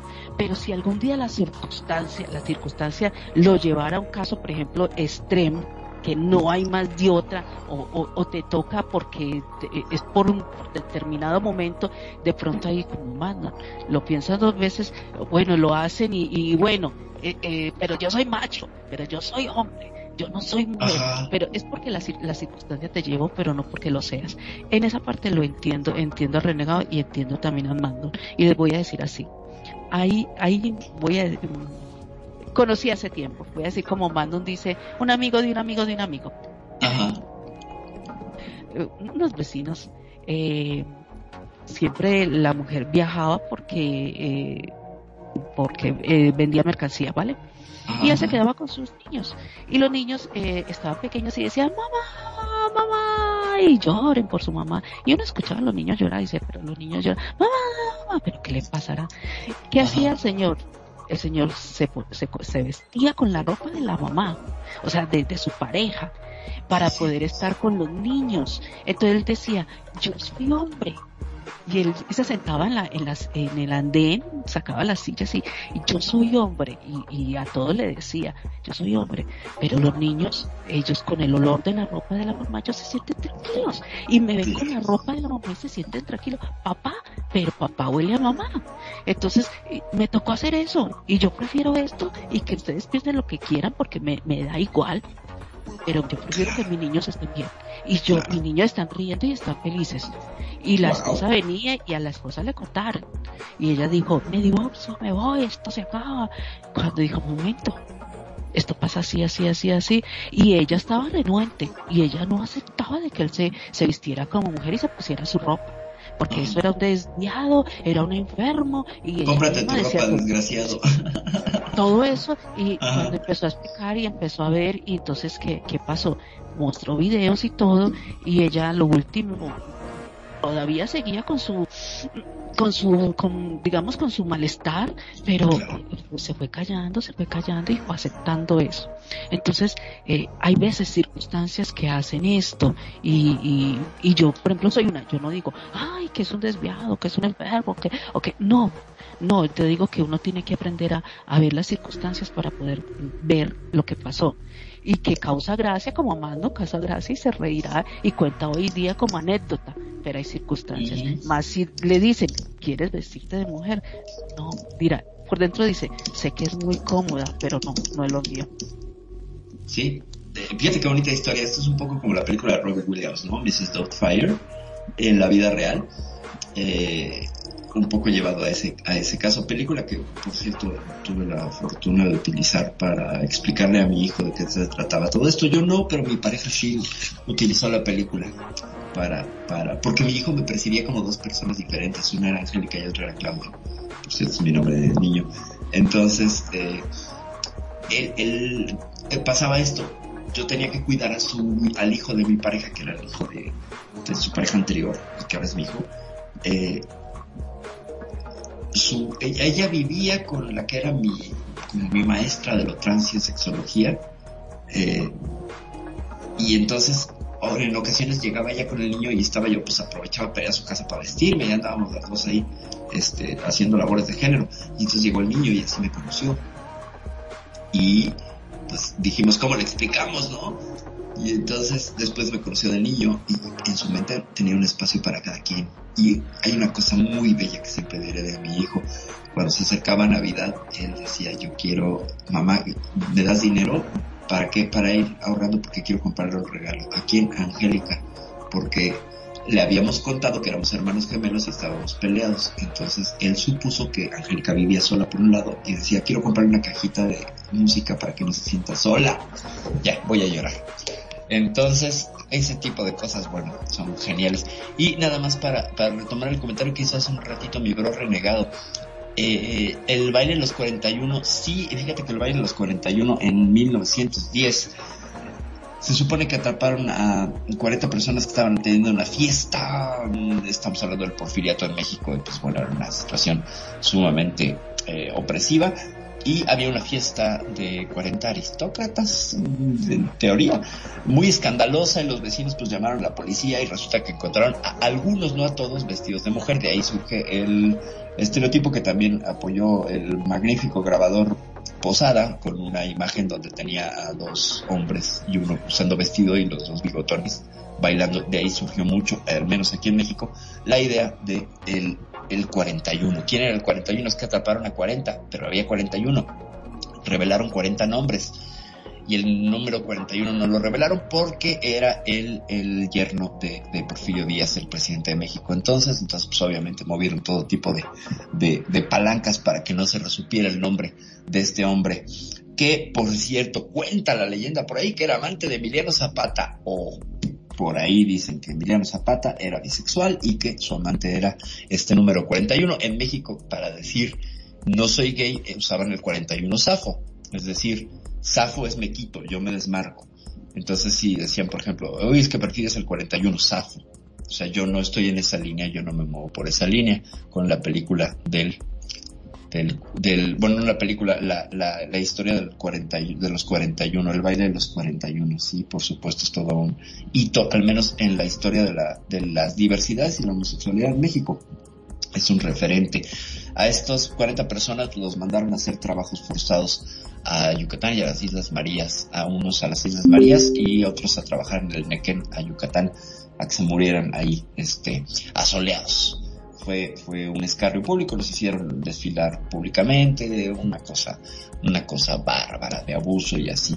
Pero pues también era para distraer la opinión pública y que el 41 pudiera, pudiera irse por ahí desaparecidito. El yerno que pues también tenía un matrimonio la banda, por lo que vemos que andaba nada más tapando las apariencias, pero estamos hablando de 1910, 1909 creo, no tengo muy bien la fecha, pero eso con el baile de los 41 con el 41 SAF.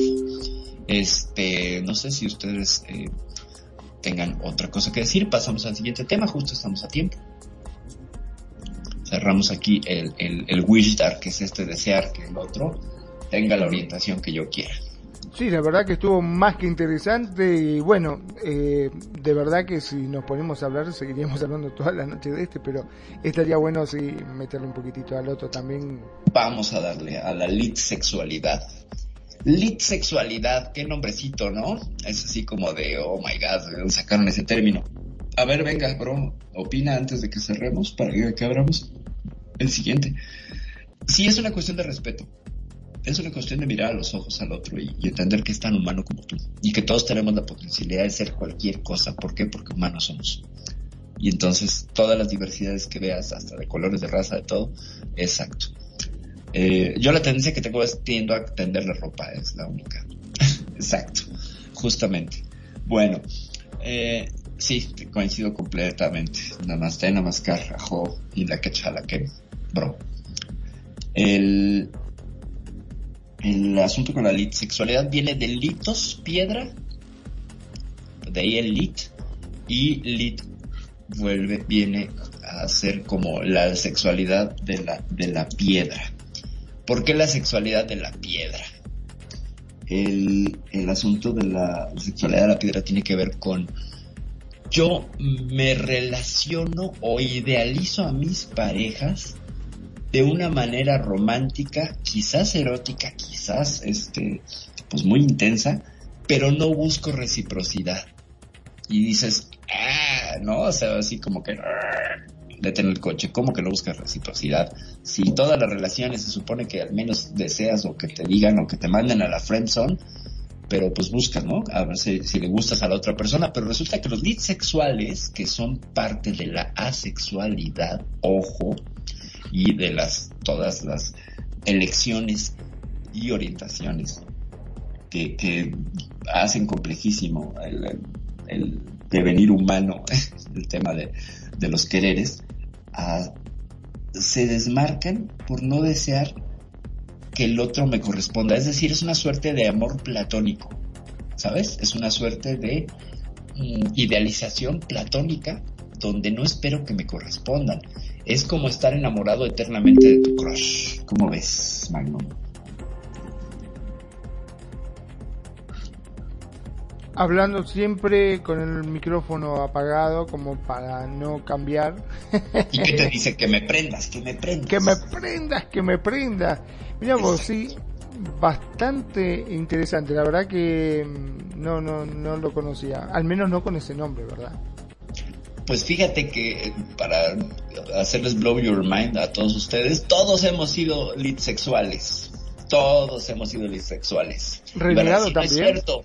Todos, todos. Bueno, en la medida que has tenido un crush con un cantante, con un actor, con una persona inalcanzable, hay lead sexualidad.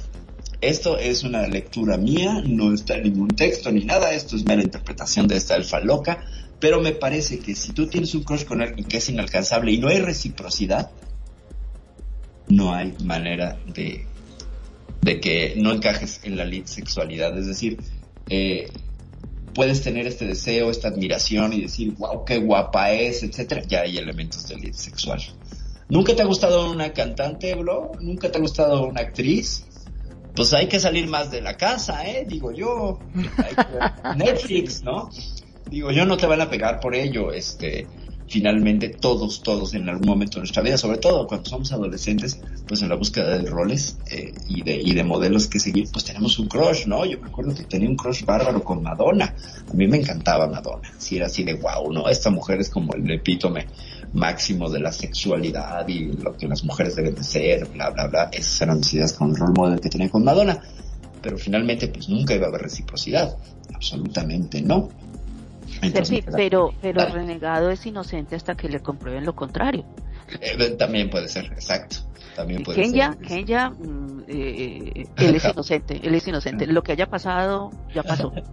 jamás me volverá Y si pasó, no me acuerdo. si no pasó. dice, y si no pasó, no me acuerdo. Exacto, si no, si no, si, si no me acuerdo, no pasó. Dice por allá renegado, jamás me ha pasado y jamás me volvería a pasar. Muy bien. Bueno, entonces este es el asunto con la sexualidad, que es elegir que no me correspondan, elegir que no incluso me, mm, me den un beso, me respondan el WhatsApp, no, nada, absolutamente, no hay manera. ¿Eso pasa aquí en Second Life? Una pregunta en... No lo sé, no lo sé. No ¿En Second Life pasa eso? Me parece que puede ser que no lo sé, no sé, no lo sé. Eh, de verdad, ahí sí me declaro completamente ignorante. No he mirado, no he utilizado el filtro de decir a ver quién es sexual, porque de nuevo volvemos a caer en la cosa del Wishstar, ¿eh? Y en la cosa de categorizar. Es pero, pero dime, dime algo, Percy. ¿Aún nunca alguien te ha llegado a decir, eh, somos amigas, yo te adoro, yo te amo, me gustas mucho, y tú dices, no, mejor amigas o mejor amigos? Sí, bueno, me han frenzoneado en este mundo varias veces, entonces sí, por supuesto que he estado así de, ah, otra vez en la friendzone. Sí, claro, el asunto está en que en ese momento yo lo que hago pues es que me gestiono rápido, ¿no? Para no, para moverme, es decir, yo soy mucho de vacas que no dan leche al rastro, es decir, si estoy invirtiendo para moverme hacia una relación y esta no me es correspondida, no porque sea recíproco, eh, me muevo. Si el mar deja de reírte de mis fracasos, por favor. Entonces, en el cual no te incluyo a ti, por supuesto, porque tú, ¿qué te puedo decir? Siempre has sido de ida y vuelta y eso me encanta. No, fíjate que ha sido eh, este asunto de sí. Chin, me frenzonearon, pues me muevo, ¿no? Me muevo. Si no veo reciprocidad, al menos de interés, porque a mí sí me gusta que haya un ir y venir, al menos en algunos niveles. Que no sea recíproco, pero sí equilibrado. Mira que yo creo que sí. Perdón que interrumpa. Yo creo que sí. Aquí en Second Life se da eso. Aquí en Second Life sí se dan de que, de que están enamorados y que vos sos. Mira, aquí sucedía mucho, y voy a decirlo así, voy a decirlo así. Yo recuerdo hace mucho tiempo cuando Mandon era DJ y se llenaban las discos y vamos a hablar de, de hace 10 años atrás, 9 años atrás. Y yo creo que también le pasó a Renegado porque el Renegado también es de ese entonces y me acuerdo cómo se llenaban las discos, que eran, eran 40, 50 personas y no era exageración era, era muchísima gente y yo creo que ustedes como DJ tenían esas enamoradas que los seguían por todos los lados, tanto Manon y bueno, Kenya, discúlpame que, que no es por, por decir ahí, sino que era una cosa obvia de hace muchos años. Los DJ eran muy seguidos aquí, muchas enamoradas de los DJ y los seguían en todas las sesiones todo el día entraban hasta, hasta que el DJ se decía, me desconecto y me voy y, vuelvo mañana. Eso era así. Entonces yo creo que aquí con sí ha habido eso. Porque yo como manager de, de, de, DJ, de host, como dancer, como host, como, eh, eh, bueno, todo eso que he sido, me ha tocado ver las que lloran lloran y las que abren y ofrecen hasta plata y les ofrecen mil, dos mil líderes y les dicen quiero estar contigo, yo adoro tu voz, eh, regálame yo, bueno, ellos son, ellos son todavía, yo creo, y bueno, digo renegado porque yo sé que también eh, es un DJ que eh, ha tenido muchísimo, muchísimas seguidoras y seguidores, porque voy a decirlo así, ha tenido muchísimos, porque me consta que hace muchos años, ahorita no voy a las sesiones de ellos, casi no voy a, a, discos, pero hace años yo me acuerdo cómo se llenaban las discos y demás, ¿no? También. Entonces, ellos son los vivos, eh, son vivientes de hoy en día, de que muchas enamoradas, obviamente, ellos no correspondían nada de esto porque son solamente fan, las fan enamoradas como la canción, pero aquí se conoce, sí se da eso, sí se da de que son las eternas enamoradas y, que lo siguen a toda hora y que, nunca pueden cristalizar ese romance. Pero hay, una, quiero hacer una precisión, una diferencia. Una está en el amor platónico, eh, cuando lo asumes te haces sexual, pero cuando sabes que es tu amor platónico, pero todavía sigues en la lucha, por ejemplo, pues muchas ofrecieron dinero, ¿no? Entonces ahí sí hay un interés de que haya una reciprocidad, hay un interés de que, de que haya una respuesta, de un estar, o a lo mejor pues nada más fírmame una teta, ¿no? O sea, dame tu autógrafo y ya, pero yo pienso que... ¿Cómo, harían, ¿cómo firmarían? yo creo que deberían de mandar el tatuaje. Sí, claro, sí, no, pero está buenísimo. Ahora próximamente ahora le voy a decir a, este a mi hermana Nael que hace tatuajes que haga uno. No, mejor no, mejor no me meto en camisa 12 varas porque está aquí mi pareja, vaya a ser que me dé un trompón y bueno. Eh, pero pasando a otros temas y otras cosas, yo creo que sí, sí se ha de haber dado, sí, ya, ya, analizándolo así, sí debe haber una serie de, de, de, groupies, ¿no? Pues la gente que siga a un artista, cantante, DJ, host, whatever, pues tendrá sus groupies. Y en esos groupies habrá alguien que diga, pues no, nunca va a ser para mí, tiene pareja, bla, bla, bla.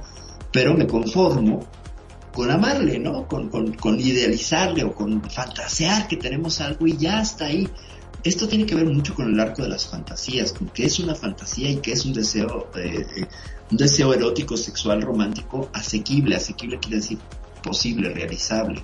Una fantasía, y ya lo hemos hablado aquí varias veces, es, bueno, yo quiero tener sexo con un pulpo extraterrestre, color morado, fluorescente, que venga y me rapte. Bueno, es una fantasía, no va a suceder, no hay pulpos extraterrestres así, etcétera. Espero no salgan unos tentáculos aquí en mi casa, no. Este, y otra cosa, lo real es, bueno, a lo mejor confecciono un disfraz de pulpo, ¿no? Y se lo pongo a mi pareja y le digo, pues ahora sí que soy tuya.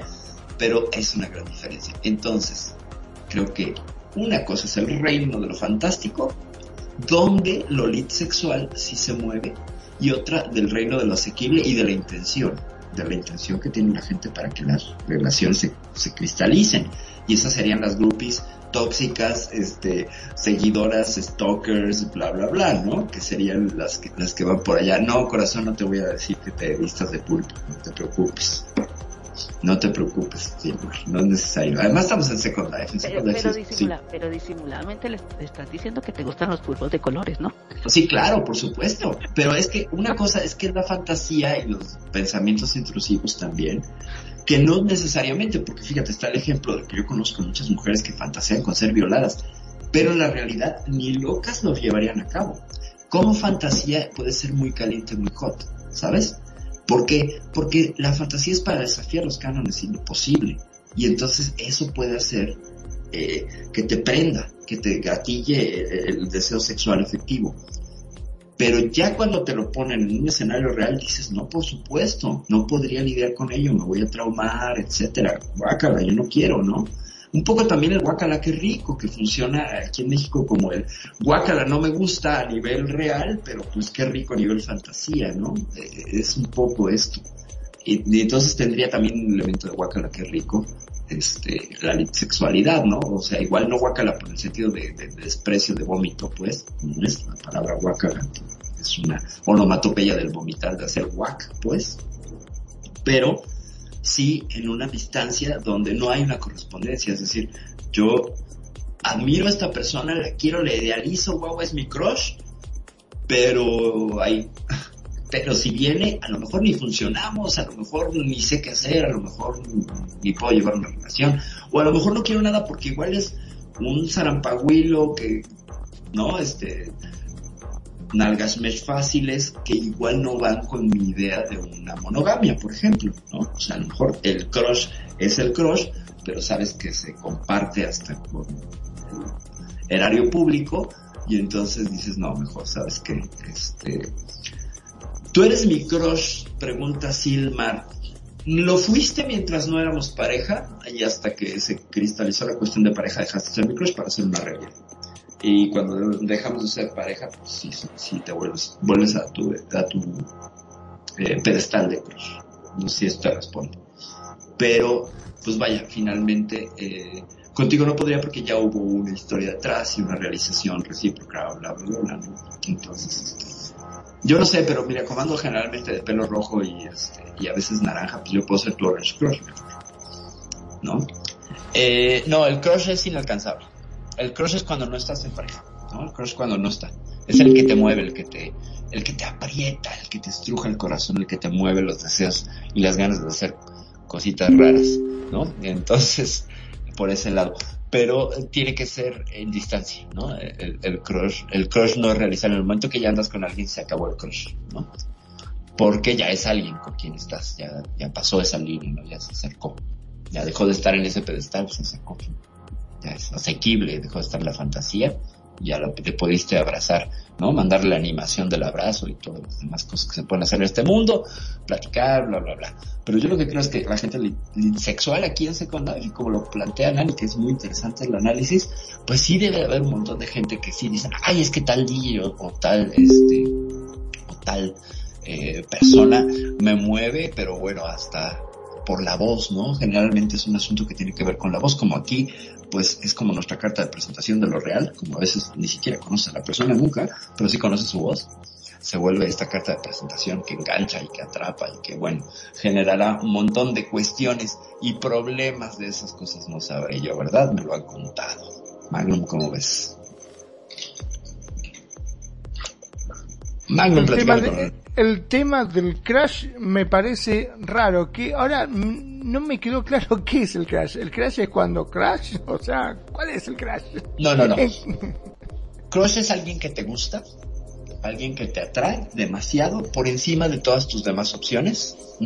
O sea, el number one del deseo y el anhelo, por encima del resto, pero que no tienes una relación activa o recíproca con esa persona y es básicamente, pues está en un nivel platónico.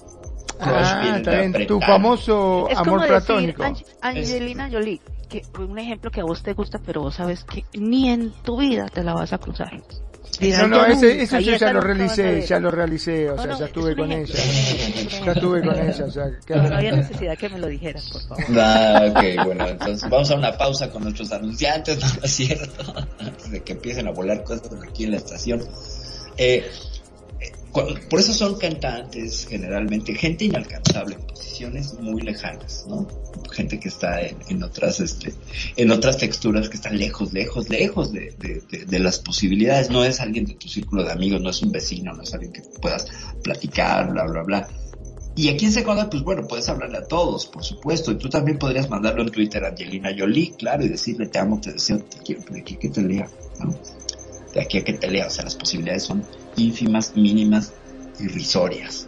Entonces, eso convierte a alguien en un crush, alguien que está hasta allá y cuyas posibilidades prácticas pues son muy complicadas o bien eh, tiene pareja y ya con que tenga pareja pues hay quien se acerca y dice pues es mi crush pero pues tiene pareja ¿no? ¿qué te puedo yo decir? no me voy a acercar ahí no me voy a meter eso ya dependerá de las formas que tiene cada quien para analizar y ver. Vamos a mandarle también saludos aquí a alguien que nos está siguiendo acá en el Facebook, que es Esther Carranza Vidal. Esther, te mando muchos besos y abrazos. Hacía mucho que no, que no coincidíamos. Gracias por estarnos escuchando, gracias por estarnos siguiendo aquí en Piel Pixel. Estamos hablando ahora de la lead sexualidad y el crush. Y el crush. Te digo de qué cantidad de temas buenos me sacaste. Uy, vos no sabés lo que va a hacer cuando me reúna con mis amigos que esté. Ah, vos tenés algún crush. ¿Qué es eso? Me va a decir, jaja, ustedes viven en una burbuja, discúlpenme, pero. Exacto. Acá sabe, papá. Y les puedes decir, y además de todo, del crush, las personas sexuales son aegosexuales. ¿Qué tal? ¿Eh? ¿Qué tal está esta de aegosexual? El aegosexual, que yo creo que no sé si requiera un programa completo, porque no es un término tan complicado. Eh, suena muy rimbombante y todo lo que quieran. A ego sexual quiere decir que no tiene ego para la cuestión sexual. Y es complicado. ¿Por qué? Eh, pero si no tiene ego es más fácil. Eh, sí, pero pues tampoco se trata de estar meditando y tener sexo, no, no. el, el, ego es necesario en esta sociedad, pese a muchas doctrinas o corrientes de pensamiento, de liberación de la conciencia, de sanidad, de, incluso psicológicas. El ego es necesario porque nos permite decir quiénes somos en referente al otro y eso es una cuestión básica de socializar.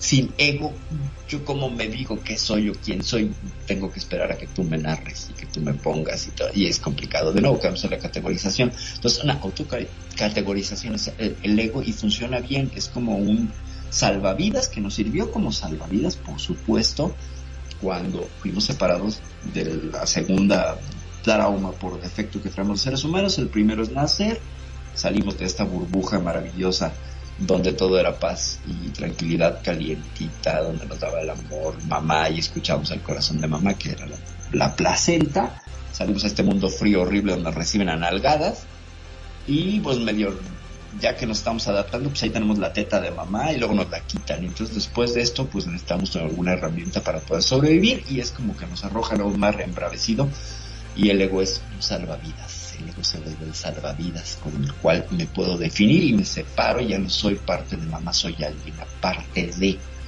Lo cual es, en muchos casos, parte del proceso de maduración de todo, de todo ser humano pero resulta que este, este salvavidas pues es muy ancho, es muy grande, es amplio, ¿no? Para salvarme.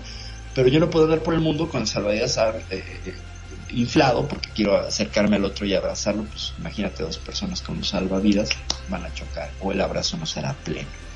Entonces hay que aprender a desinflar ese salvavidas para algunas ocasiones. Eso es domar el ego, eso es saber dónde está y para qué sirve, y ya sale el aire, ven, te abrazo, te recibo. Y una sexual sería alguien que hace este ejercicio de desinflar el ego para vincularse sexualmente con alguien. ¿Ok? ¿Qué quiere decir?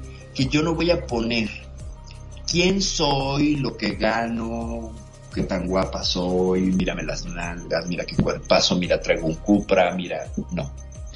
Voy a retirar todas estas cuestiones y me voy a ir a lo esencial. Y ahí presenta diversas problemáticas en lo operativo, porque pues requiero a alguien que esté más o menos en ese sistema de pensamiento para que entienda y podamos tener un encuentro mucho más pleno. Si una persona egosexual que está consciente, que ha hecho un trabajo de desmontar, desinflar el ego, bla, llega con alguien que se construye a través del ego, pues estamos viendo que es alguien que quiere abrazar a la persona que trae inflado el salvavidas. Entonces es complicadillo, pero el ego sexual sería también parte de la asexualidad porque eh, una persona asexual es quien no ejerce en la práctica relaciones íntimas. Esto es, un, esto es una muy burda definición de la sexualidad. Y eh, estarían por ahí los egosexuales, que incluso el abrazo es sin ego. Y como el cuerpo y el placer sexual tendrían que ver con el ego, entonces solo este abrazo de manera espiritual. Vaya, por como yo lo entiendo. Sería un abrazo espiritual ahí entre dos personas sin que hubiese o mediase interacción física, eso se parece mucho a lo que sucede en Second Life. Pero bueno, este, miren, todos seríamos algo sexuales, qué barbaridad. Perdón, ¿no? pero vos sabés que cuando dijiste esto a medida que lo ibas narrando, este, me iba acordando de cuando yo tenía 16, 17, 18 años. Iba a la disco a bailar y miraba una chica que me gustaba mucho y decía, ay, cómo me gusta esa chica, y le iba a sacar, y, uh, tenía pareja. Iba a sacar a otra, uh, ahí me volvía heterosexual y a lo último agarraba, si era mujer mejor, dijo. no, ella se volvió pansexual, ya, más bien, no, pues eh, es que... o sea, metía el ego en el bolsillo porque Viste cuando vos te reunís con tus amigos y ah, no, yo esta no la toco ni con un palo. Mira lo que es eso. Ay, mira la nariz que tiene. O mira esto. No, no, no, olvídate. O esa gordita no. O aquí. Por lo general siempre eh, brota nuestro ego, nuestra, viste, querer hacernos más, ¿no? Pero cuando vos llegabas y vos mirabas y eran las 4 de la mañana y no habías enganchado nada y manoteaba lo que había. Metías el ego en el bolsillo. Claro, te ibas con el ego maltrecho, ¿no? Como es la parte que le pega más al ego el, cuando te frenzonean, ¿no? Cuando te mandan la frenzone, vámonos, golpe al ego. ¿Por qué? Pues porque no, es, este, esta cuestión tiene que ver con el amor narciso. Yo valgo, yo tengo un valor y entonces quiero que me lo reconozcan y si el otro no me lo reconoce, entonces pum, me lo desinfla y bajan, ¿no? Que tiene que ver también con todas las situaciones que pasan con las infidelidades. También le pega al ego, es una principalmente le pega al ego. Y sí sería motivo de todo un programa, el ego sexual más que el ego sexual, el ego sexual, porque ciertamente hay una suerte, una serie de mm, premios, vamos a ponerlo entre comillas, este, que nos asignamos y que sentimos y que también están bien, yo no estoy diciendo que estén mal, eh, al momento que consumamos una relación de pareja con alguien, nos sentimos bien y está bien. El tema nada más es no, pues ser, eh, y, como dicen los norteamericanos, infatuated, ¿no? Estar así inflamado, este, desbordado por esa cuestión. Ay, soy tan buena, tan bueno que me acosté con tal, con tal, con tal, que ese ya serían narrativas de alguien que estaría clavado en un, en una inflarse el ego a través de conquistas sexuales y tendría que ver ya con otras cosas que salen Totalmente. de pero, la definición. Pero yo creo que las mujeres también, ¿eh? Acá las mujeres también. Ellas no dicen nada, están todas muy calladitas, pero yo calculo que más de una vez se habrán comido algún bichito. Para no terminar la noche sola, ¿viste? No, y me parece que ahora las narrativas que están mucho más abiertas a narrar, a, comentar cuestiones de la sexualidad, eh, sí, entre grupos de mujeres, esto me lo refiere mi hija, sí llegan a presumir de quién se han comido. De hecho, acá en México se utilizaba mucho, no sé si llegó también allá a Argentina o a otros lados de, América, el término ganado. Eh, algunas mujeres decían, híjole, que el meme decía, ¿no? qué difícil tener que regresar a casa con tu esposo y dejar a tu ganado, ¿no? O sea, el ganado era pues como una ganadera, ¿no? O sea, tenía muchas cabezas de bueyes a su disposición. O sea, eh, tenía una cuestión ahí de misandria muy marcada de desprecio, pero doble vínculo, ¿no? También en cuestión de doble moral. Eh, por un lado los desprecio, pero los tengo y ahí estoy coleccionándolos, ¿no? Y entonces entre más tenga, pues me eleva el ego. Ah, decían por ahí que, que, había que temerle a cualquier mujer que tuviera la moral sexual de un hombre, porque era la mujer que desafiaba y que no se conformaba con uno. La mujer más temida en algún tiempo era esta mujer que manejaba el ego sexual, bueno, la moral sexual de un hombre, es decir, no se limitaba al papel tradicional de esposa, monógama, bla, bla, bla, sino una mujer que vivía una sexualidad mucho más libre, mucho más, más en sintonía con sus deseos. No estoy diciendo que esté bien o mal, pero lo que algunas mujeres eh, podrían hacer y si ejercen está perfecto, me parece genial. Ya la cosa nada más de decirle ganado al otro, pues bueno, ¿no? Es como un hombre que dijera, ah, me haré ¿no? Ahí harem de chicas. Sí, sí, es una forma peyorativa de llamarlo, ¿no? Sí, es correcto. Sí, sí, sí, tenía este sesgo peyorativo y harem pues todavía no tendría una forma descriptiva, ¿no? Porque pues son unas prácticas que, que suceden en, estas partes del mundo donde el, el Islam eh, domina muchas de las, de las formas relacionales, pues hay harems, ¿no? Y está la favorita, bla, bla, bla, también sucede en India, bla, bla, bla y no es quiere decir que esté bien ni mal, nada más es así, pero si el ganado, pues como que, ah, no, porque les está diciendo güeyes finalmente, les está diciendo cabezas de ganado. Entonces sí tendría yo esa, esa, pues objeción porque es peyorativo, ¿no? Finalmente es ni, ni para un lado ni para el otro. O sea, en la realidad, si nos vamos a poner ya a entrar en discursos y temas que toquen el machismo, el embrismo y el feminismo, pues bueno, este término de ganado pues no estaría, no estaría muy propio, ¿no? Pero sí, ciertas mujeres, y bueno, no ciertas, muchas chicas actualmente, eh, se permiten una sexualidad mucho más libre, en la cual sí hay una suerte de ego booster, un levantador de ego por el número de parejas o la calidad de la pareja que pueden presumir entre un grupo de amigas, finalmente pues son estrategias, estrategias de sociodinámica y de, eh, comillas, popularidad, que están tan en boga desde hace 40 años, nada más que ahora son más visibles, supongo yo, por el hecho de las redes sociales. Yo siempre he pensado que mujeres que se, se precian y se glorifican a sí mismas por el número de parejas sexuales, pues está bien, ¿no? Lo mismo hacen los hombres.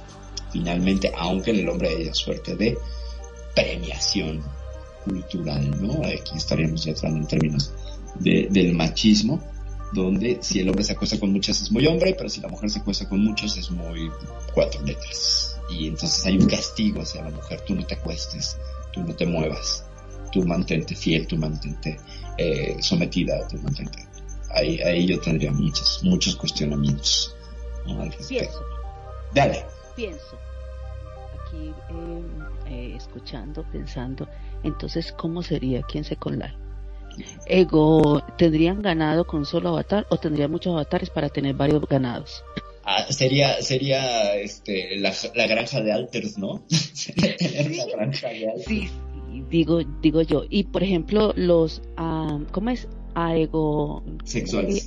sexuales que, que buscan, eh, eh, pornografía, eh, masturbación solos, solos porque quieren solos, pero no les atrae estar con otra persona, no quieren tener relaciones sexuales con otras personas, sino que quieren darse satisfacción y dicen que nadie les va a dar la satisfacción, que ellos mismos. Ahora eso aquí en, en Second Line habrá muchos egosexuales que quieran darse satisfacción a sí mismo porque eh, no hay ninguno que le dé aquí. Obviamente es virtual, no va a tener relación con otra persona. Pero si ponen los avatares a, a tener relaciones, entonces, ¿cómo es? es? ¿Eso se aplica también acá?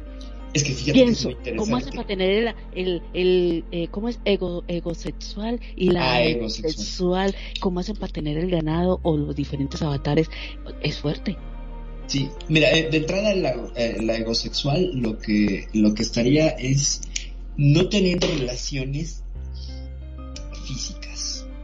Por tanto, abre toda esta carpeta de las fantasías y entran perfectamente en la pornografía, el, el, avatar pumping, que no sé si saben el término, pero pues es cuando los dos avatares se ponen a hacer cositas, ¿no?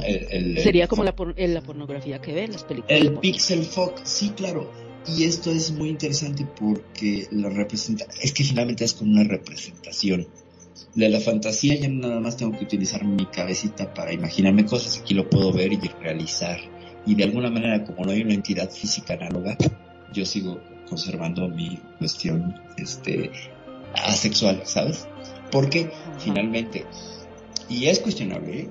el acto del autorotismo eh, está considerado entre las prácticas sanas, incluso dentro de la Declaración Universal de Derechos Sexuales que se hizo por allá de los 80 y se ratificó en el 92 en el Congreso Mundial de, creo que fue Sevilla, eh, de, la, de la UAS, de la, de la Organización Mundial de Sexología, eh, la asociación, por las siglas en inglés WS, eh, lo que se permite en el autoerotismo es una respuesta sexual efectiva, es decir, yo me toco, obtengo respuesta sexual efectiva y después una liberación pero para poder tenerla incluye una serie de fantasías encadenadas que disparen sean el gatillador de ese orgasmo autoproducido. En ese campo, el egosexual pues sí se puede mover, porque entonces, el la pregunta, la pregunta, perdón, la pregunta es, entonces en la mayoría son aegosexuales. No, Fíjate que no. Eh, quien no tenga pareja, pues puede vivirse esa, esa cuestión. Pero más bien yo lo que veo es que hay un montón de masturbadores compulsivos y masturbadoras compulsivas en secundaria y es con conocimiento de causa y con y sin esta dorada de la identidad de decir no sin ego bla bla bla no no aquí no es alguien que diga ah, como estoy en este estado de conciencia elevado y yo no juego con el ego, puedo tener emoción sexual de ver una película porno creada con píxeles.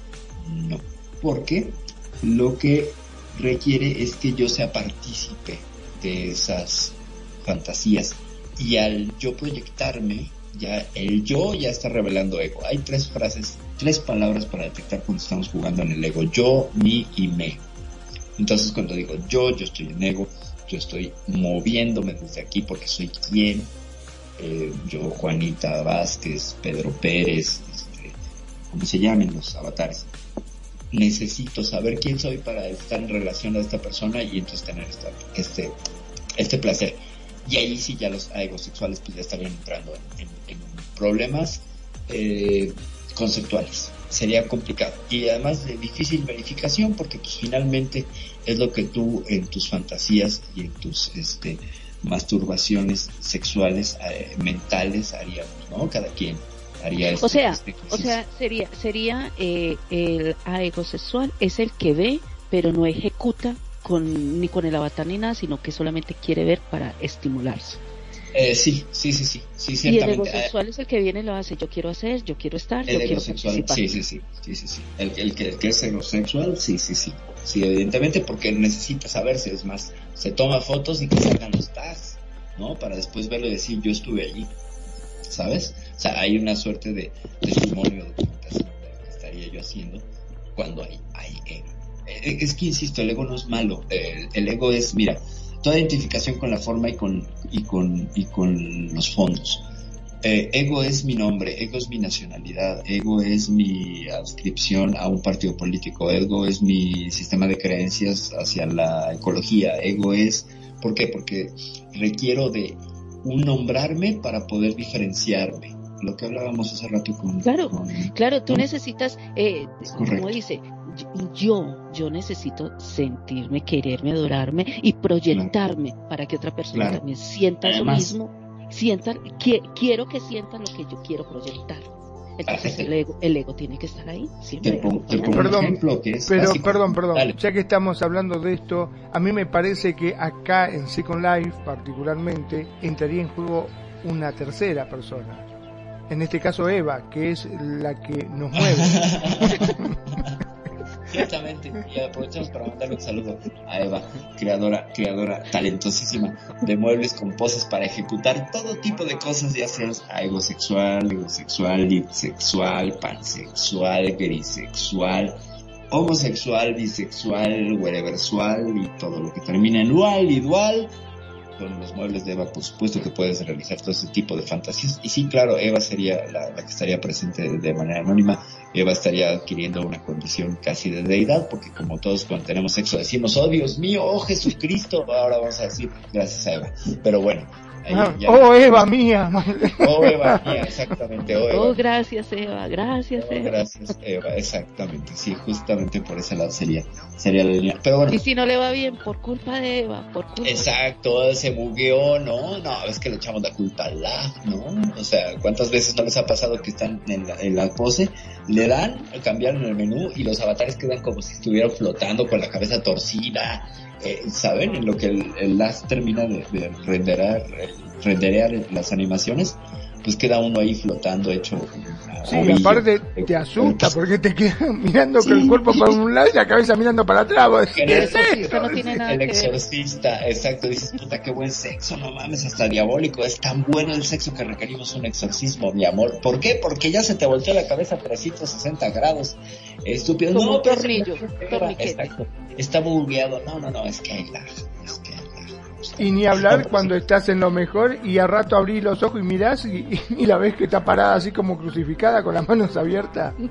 Exacto, dice Silmar, exorcistas. Exactamente, Silmar, qué buen término, los exorcistas. Me parece genial, incluso hasta para un programa. Ahora que venga Halloween, haremos uno sobre los exorcistas. Por supuesto, claro que sí.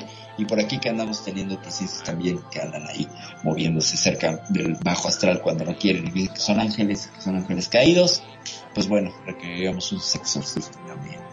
Eh, iba a poner un ejemplo.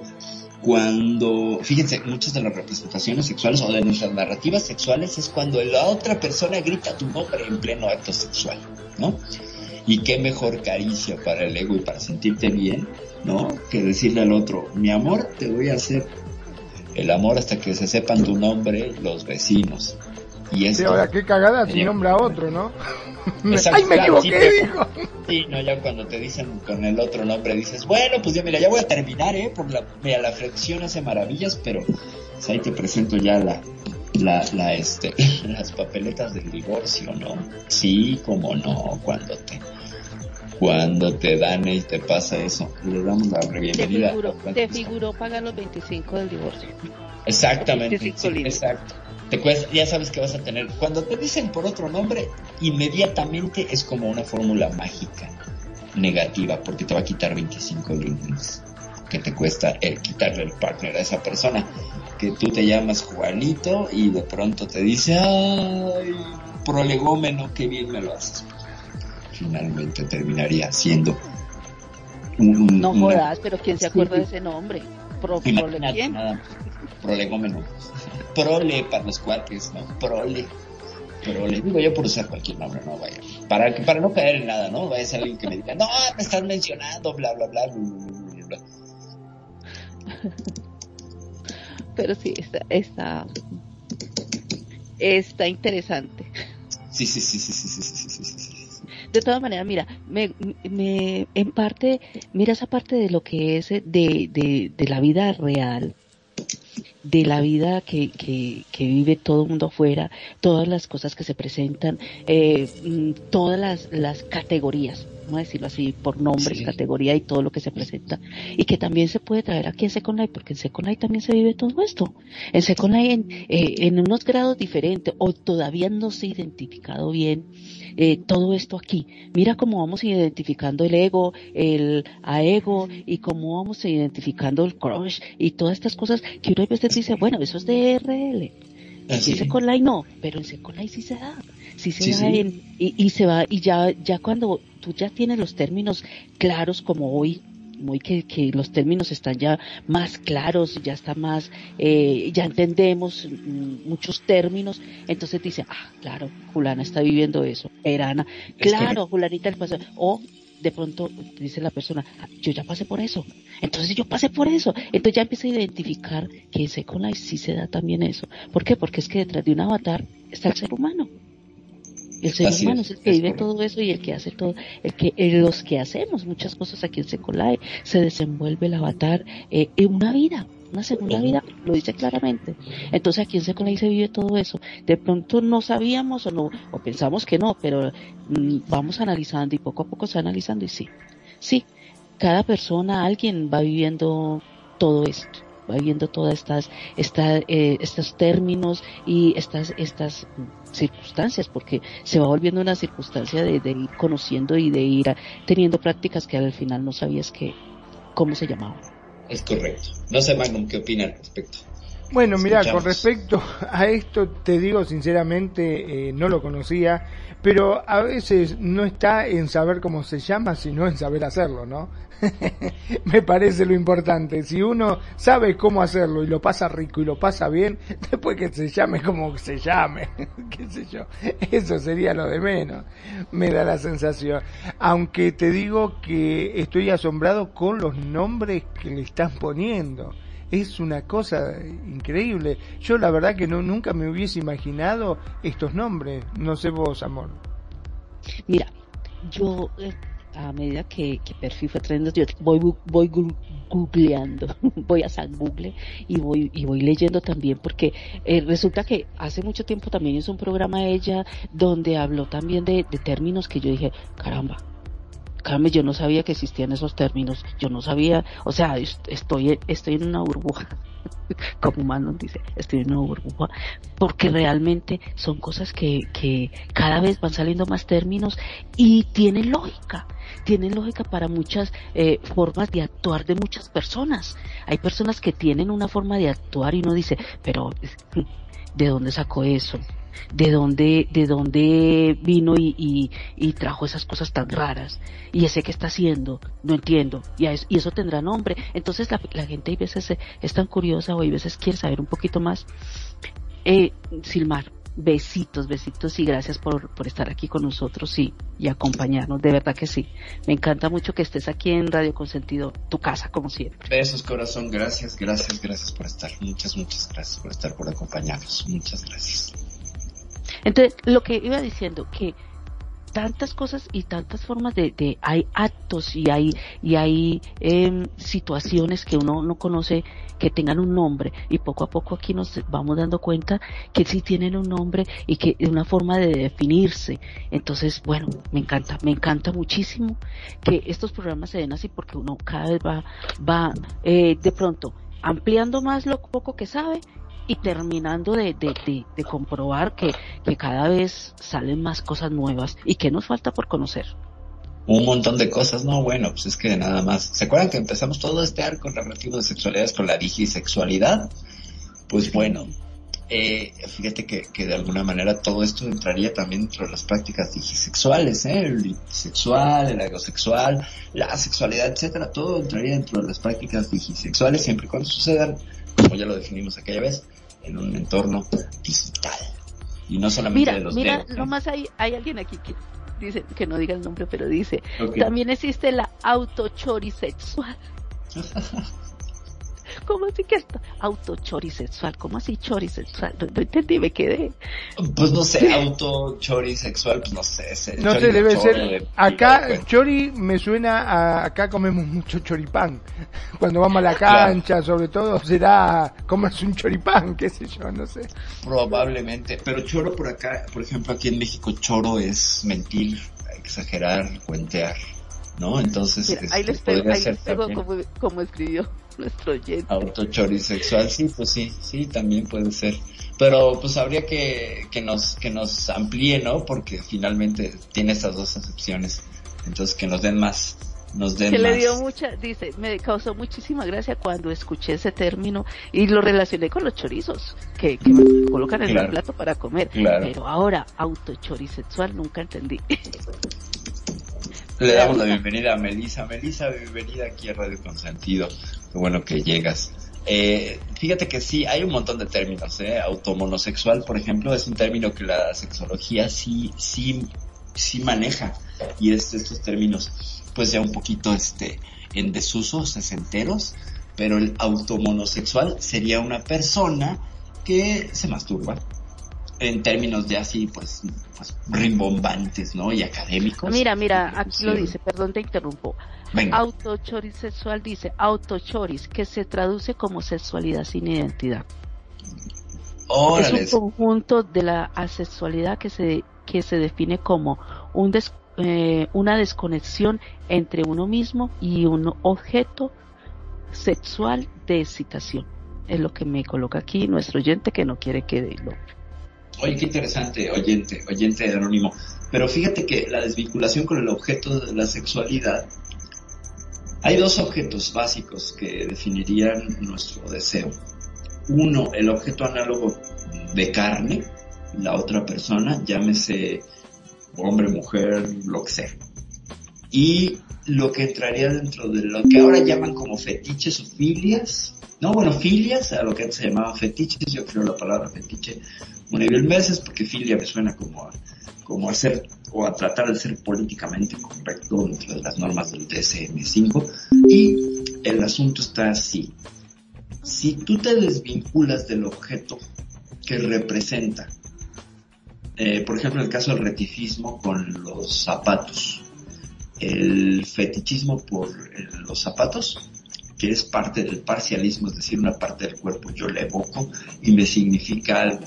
La gente que dentro de ser retifista les gusta ver los dedos de los pies pintados. Hay quien dice que eso le recuerda el pezón de una mujer y que chupar un dedo gordo es casi tan excitante como chupar un pezón. Ahí hay una vinculación con el objeto y el sujeto. Es decir, como el objeto pie zapato me evoca este contenido, lo lleno yo de ese cuerpo de mujer. Y entonces, pum, me dispara, el, es el gatillador. Como alguien que es autochorisexual se puede desvincular cuando entonces no hay un objeto de deseo, es el deseo por el deseo, sería un sueño húmedo, no lo sé, estaría padre que nos ampliara, pero sí, no dudo que sea parte de todas estas nuevas palabras Tumblr que les digo yo, porque son identidades que vienen básicamente de redes como Tumblr, donde hay mucha libertad para nombrarse y etcétera, entonces no nada más es un término de, de, de, de, de burla, sino que no hay una identidad y eso está muy interesante. Ahora habría que ver si no hay identidad de quien enuncia o identidad del otro, porque entonces ya estarían cuestiones que tocan el sentai, que es muy interesante. El sentai es tener sexo con alguien que se ha cubierto el cuerpo y ha borrado todos los signos de género, eh, como con un traje de látex, donde no se le ve si es hombre o mujer, y no se le ven rasgos faciales, y eso genera mucho del deseo de algunas personas, todo lo que es el sentai y algunas formas del kiburimi, que sería esta, usar disfraces de animalitos, bla, bla, eh, donde hay un borrado de, de la identidad, o la gente que juega a ser furry, de pronto, este, pues sus animales tienen la identidad que nosotros les asignamos, ellos no pueden enunciar ninguna clase de identidad, entonces podría ser que por allí, por allí discurra, está muy bueno lo del autochorisexual, voy a ver si, si no, este, me, Perdón, ya que estamos hablando de, de, fetiches y cosas raras, ¿cómo se llama? Lo que le gusta o lo que se excitan con, este, bañándose con miel, con leche, con crema, con, se tiran chocolate encima. Eh, mira, con miel específicamente habría que buscar la raíz latina de miel. Ay, que hasta la busco ahorita y te saco No, el no, término. bien, es así de sencillo. No, es muy sencillo. Este, mira. Con comida, hay muchos que se pasan comida, ¿no? Que se excitan eh, eh, teniendo sí. sexo todo bañando con comida, con cosas que vos decís, pero no es medio cochinote. Sería, sería fagofílicos. ¿Sabes? Fago de comer y filia de amor a. ¿Sale? Eh, serían melofílicos porque la raíz latina es mel. Ah, melofílico. claro. Y hagamos esta distinción. Fílico quiere decir con amor a, en amor a, no sexual, ¿ok? Por eso tiene dos acepciones cada categoría de estas, la sexual y la no sexual. Alguien fobofílico, por ejemplo, fobos miedo, filia, amor a. Todos los que disfrutamos una película de terror somos fobofílicos a nivel no erótico. Si, en cambio, me gusta que mi pareja se disfrace de fantasma para tener yo una erección o una excitación, entonces soy zoofílico también a nivel erótico. Entonces puedo ser a un nivel no erótico y al nivel erótico también, o solo a nivel erótico y no me gustan las películas de terror, ¿sabes? O no de ninguno. Así es este asunto con las cerca ya de 300 filias que hemos registrado como seres humanos y seguirá habiendo. Eh, había una palabra que se llamaba autoginefilia que utilizaba uno de los principales eh, eh, cabezas de la Asociación Psiquiátrica Americana para hablar del como autoginefilia, es quiere decir, cómo yo me genero una imagen de mujer y esto me excita. Con eso quisieron encasillar un tiempo a la, a la población trans. Si ustedes son menos masturbadores que se crean la, la, fantasía de ser mujeres y eso les prende, ¿no? Y, pues bueno, en el caso de muchas. También, perdón, ¿no? Me quedé con otro de, de una conocida que conocí un hombre, qué sé yo, que quería que se hiciera la muerta para poder, o sea, el tipo lo excitaba cuando ella se hacía la muerta. no quería ni que se moviera, no quisiera nada. Que le gusta tener sexo con gente que está muy, muy alcoholizada o que finge estar dormida desmayada, eh, rosa con la necrofilia, ¿sabes? Rosa con la necrofilia. Le, le hace unos guiños muy cercanos a la necrofilia. Y yo ahí sí, este, pues sí, prendería alarmas, alarmas. Sí, sí, sí. Todo es permitido entre adultos consensuados siempre y cuando lo platiquen, salvo tres cosas donde no hay adulto ni hay consenso. La necrofilia porque el otro no está consciente ya la perdió, falleció. La pedofilia porque el otro no tiene la capacidad jurídica y es menor. Y la zoofilia porque el animal no puede opinar. Estos tres vinculantes, eh, estas tres prácticas eh, entrarían dentro de la triada del poder, es decir, quien la ejerce, quien se excita, está ejerciendo el poder sobre el otro. Entonces, por eso prendería focos, porque si a alguien que le gusta ver a alguien dormido, se acerca peligrosamente a estas tres categorías y sería, sería complicadillo, ¿no? Porque habría que revisar exactamente qué es lo que le está moviendo, sin el ánimo de decir, es una persona, no, bueno, hay que ver de qué se trata, ¿no? Hay que ver de qué se trata. Es que las filias, las, eh, las eh, voy a decirlo así, lo que termina en filias eh, es como otro tema, ¿no? Otro tema donde vas a hacer un programa, me imagino, bestia. Espero estar en ese día que, que, hagas un programa de esos, porque va a ser bestial todas las filias que tiene la, el ser humano, porque hay muchas personas que tienen cada cosa que las que los pies el fetiche por los pies o que el, el como dijiste el eh, ver pintar las uñas el cabello el, los caballos los animales las jaulas, de hecho, el día que hagas un programa de esos y, te digo que sería bestial. No, el día, el día es la semana que entra, ya estamos. Ya, ya acabo de apuntar y mira, próxima semana ya ni le busco, me parece un muy buen tema, Nani, muchas gracias. Y le entramos, como no, por supuesto, a las filias. A ver si nos alcanza el tiempo, porque hay un montón y habría que ver cuáles son los orígenes y todo lo que representas a nivel simbólico, porque es súper interesante. Dice por acá nuestro oyente, perdón que interrumpa, Venga. nuestro oyente dice, la filia con las frutas. Eh, sí, la verdurofilia, sí, sí, sí, por supuesto. Pero insisto, para saber el nombre de una filia, búsquete el nombre en latín y luego pone filia y es así de tonto y sencillo, sí, así. Aunque hay unas que están la, la, la más complicadas, hay unas que tienen unos términos, este, más, más rebuscados, ¿no? Pero finalmente no es que se llamen así. Hay que recordar que la Asociación Psiquiátrica Americana que determina qué es una filia y qué no, como un comportamiento sexual válido o inválido, eh, es una cuestión política. Y es un grupo de gente que tiene intereses políticos, que tiene intereses eh, personales, y entonces ellos van a ser los que tengan la llave de la salud mental y la insalubridad mental sexual en nuestra sociedad. Entonces hay que tomarlo siempre con pinzas, eh, para no, no creer que estas categorías solo porque están en el DCM o porque están en el CIE 10, eh, 11, el DCM, insisto, es el manual de diagnóstico y categorización de la Asociación Psiquiátrica Americana y el CIE 11, el de la Organización Mundial de la Salud, que sigue, el CIE es casi una copia del DCM, le cambian dos, tres palabras y eh, dos, tres percepciones. Por ejemplo, en el DSM yo no estaría categorizada como travestista fetichista, eso ya se sacó. Pero en el CIE sí como travestismo heterosexual sí está penalizado. Entonces la Organización Mundial de la Salud diría que yo padezco una, una filia y un trastorno mental, porque ellos lo manejan como un trastorno. Entonces, también interesante leerlo desde la, visión clínica, ¿no? Desde quién hace las categorías y para qué hace las categorías. No solamente cómo la ejercen las personas, porque darle toda esta lectura lo hace todavía más 360, no sé cómo vean, pero así lo abordamos la siguiente semana, claro que sí, Nani.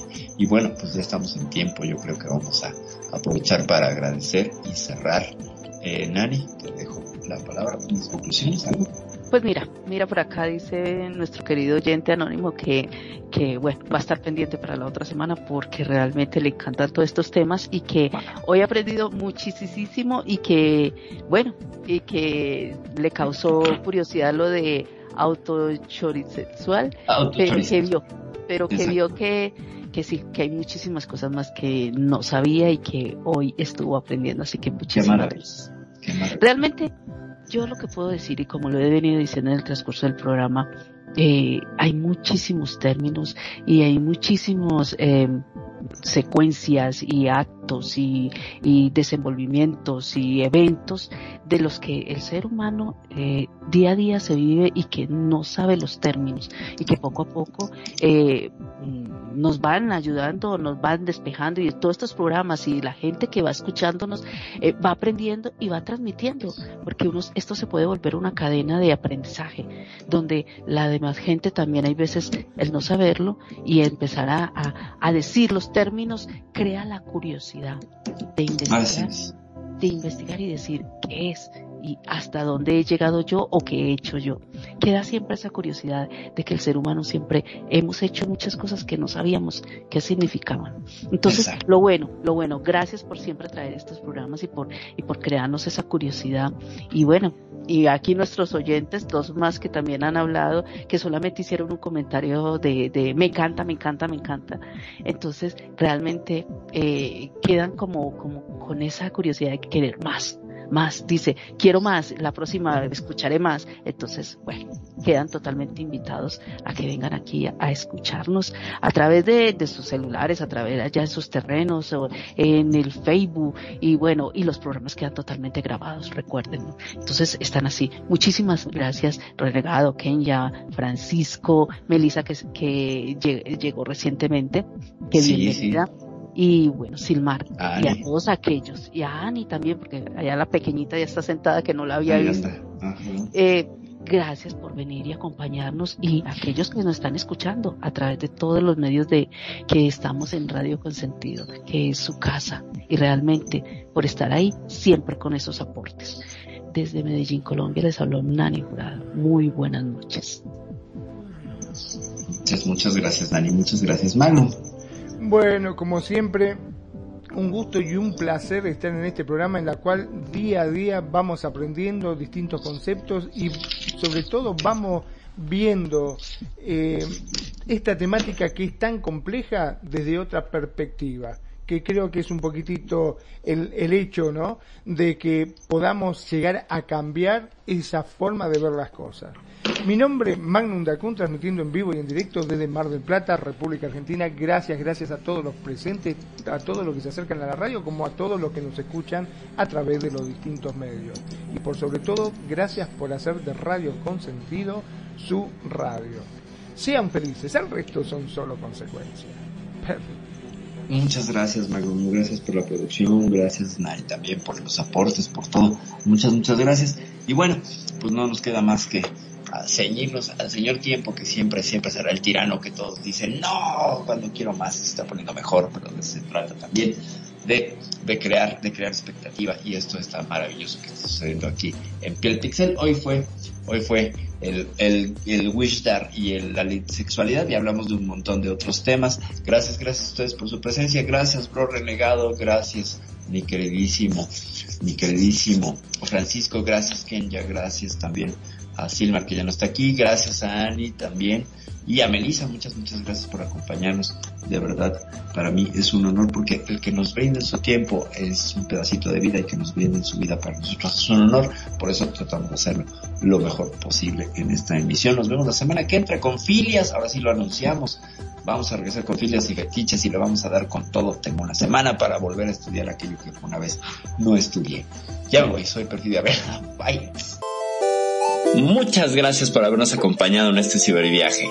Recuerda que si terminaste con confusión, hemos logrado nuestro objetivo. Y recuerda escucharnos todos los lunes de 5 de la tarde a 7 de la noche, horario Second Life. Solo aquí en Radio Consentido. No te olvides de buscarnos en redes sociales, Facebook, Radio Consentido o nuestra página radioconsentido.blogspot.com. Y si quieres escuchar este y todos nuestros programas, estamos en iVoox. Nuevamente, gracias y recuerda, navegante, no hay camino, se hace camino al avatar. Bites.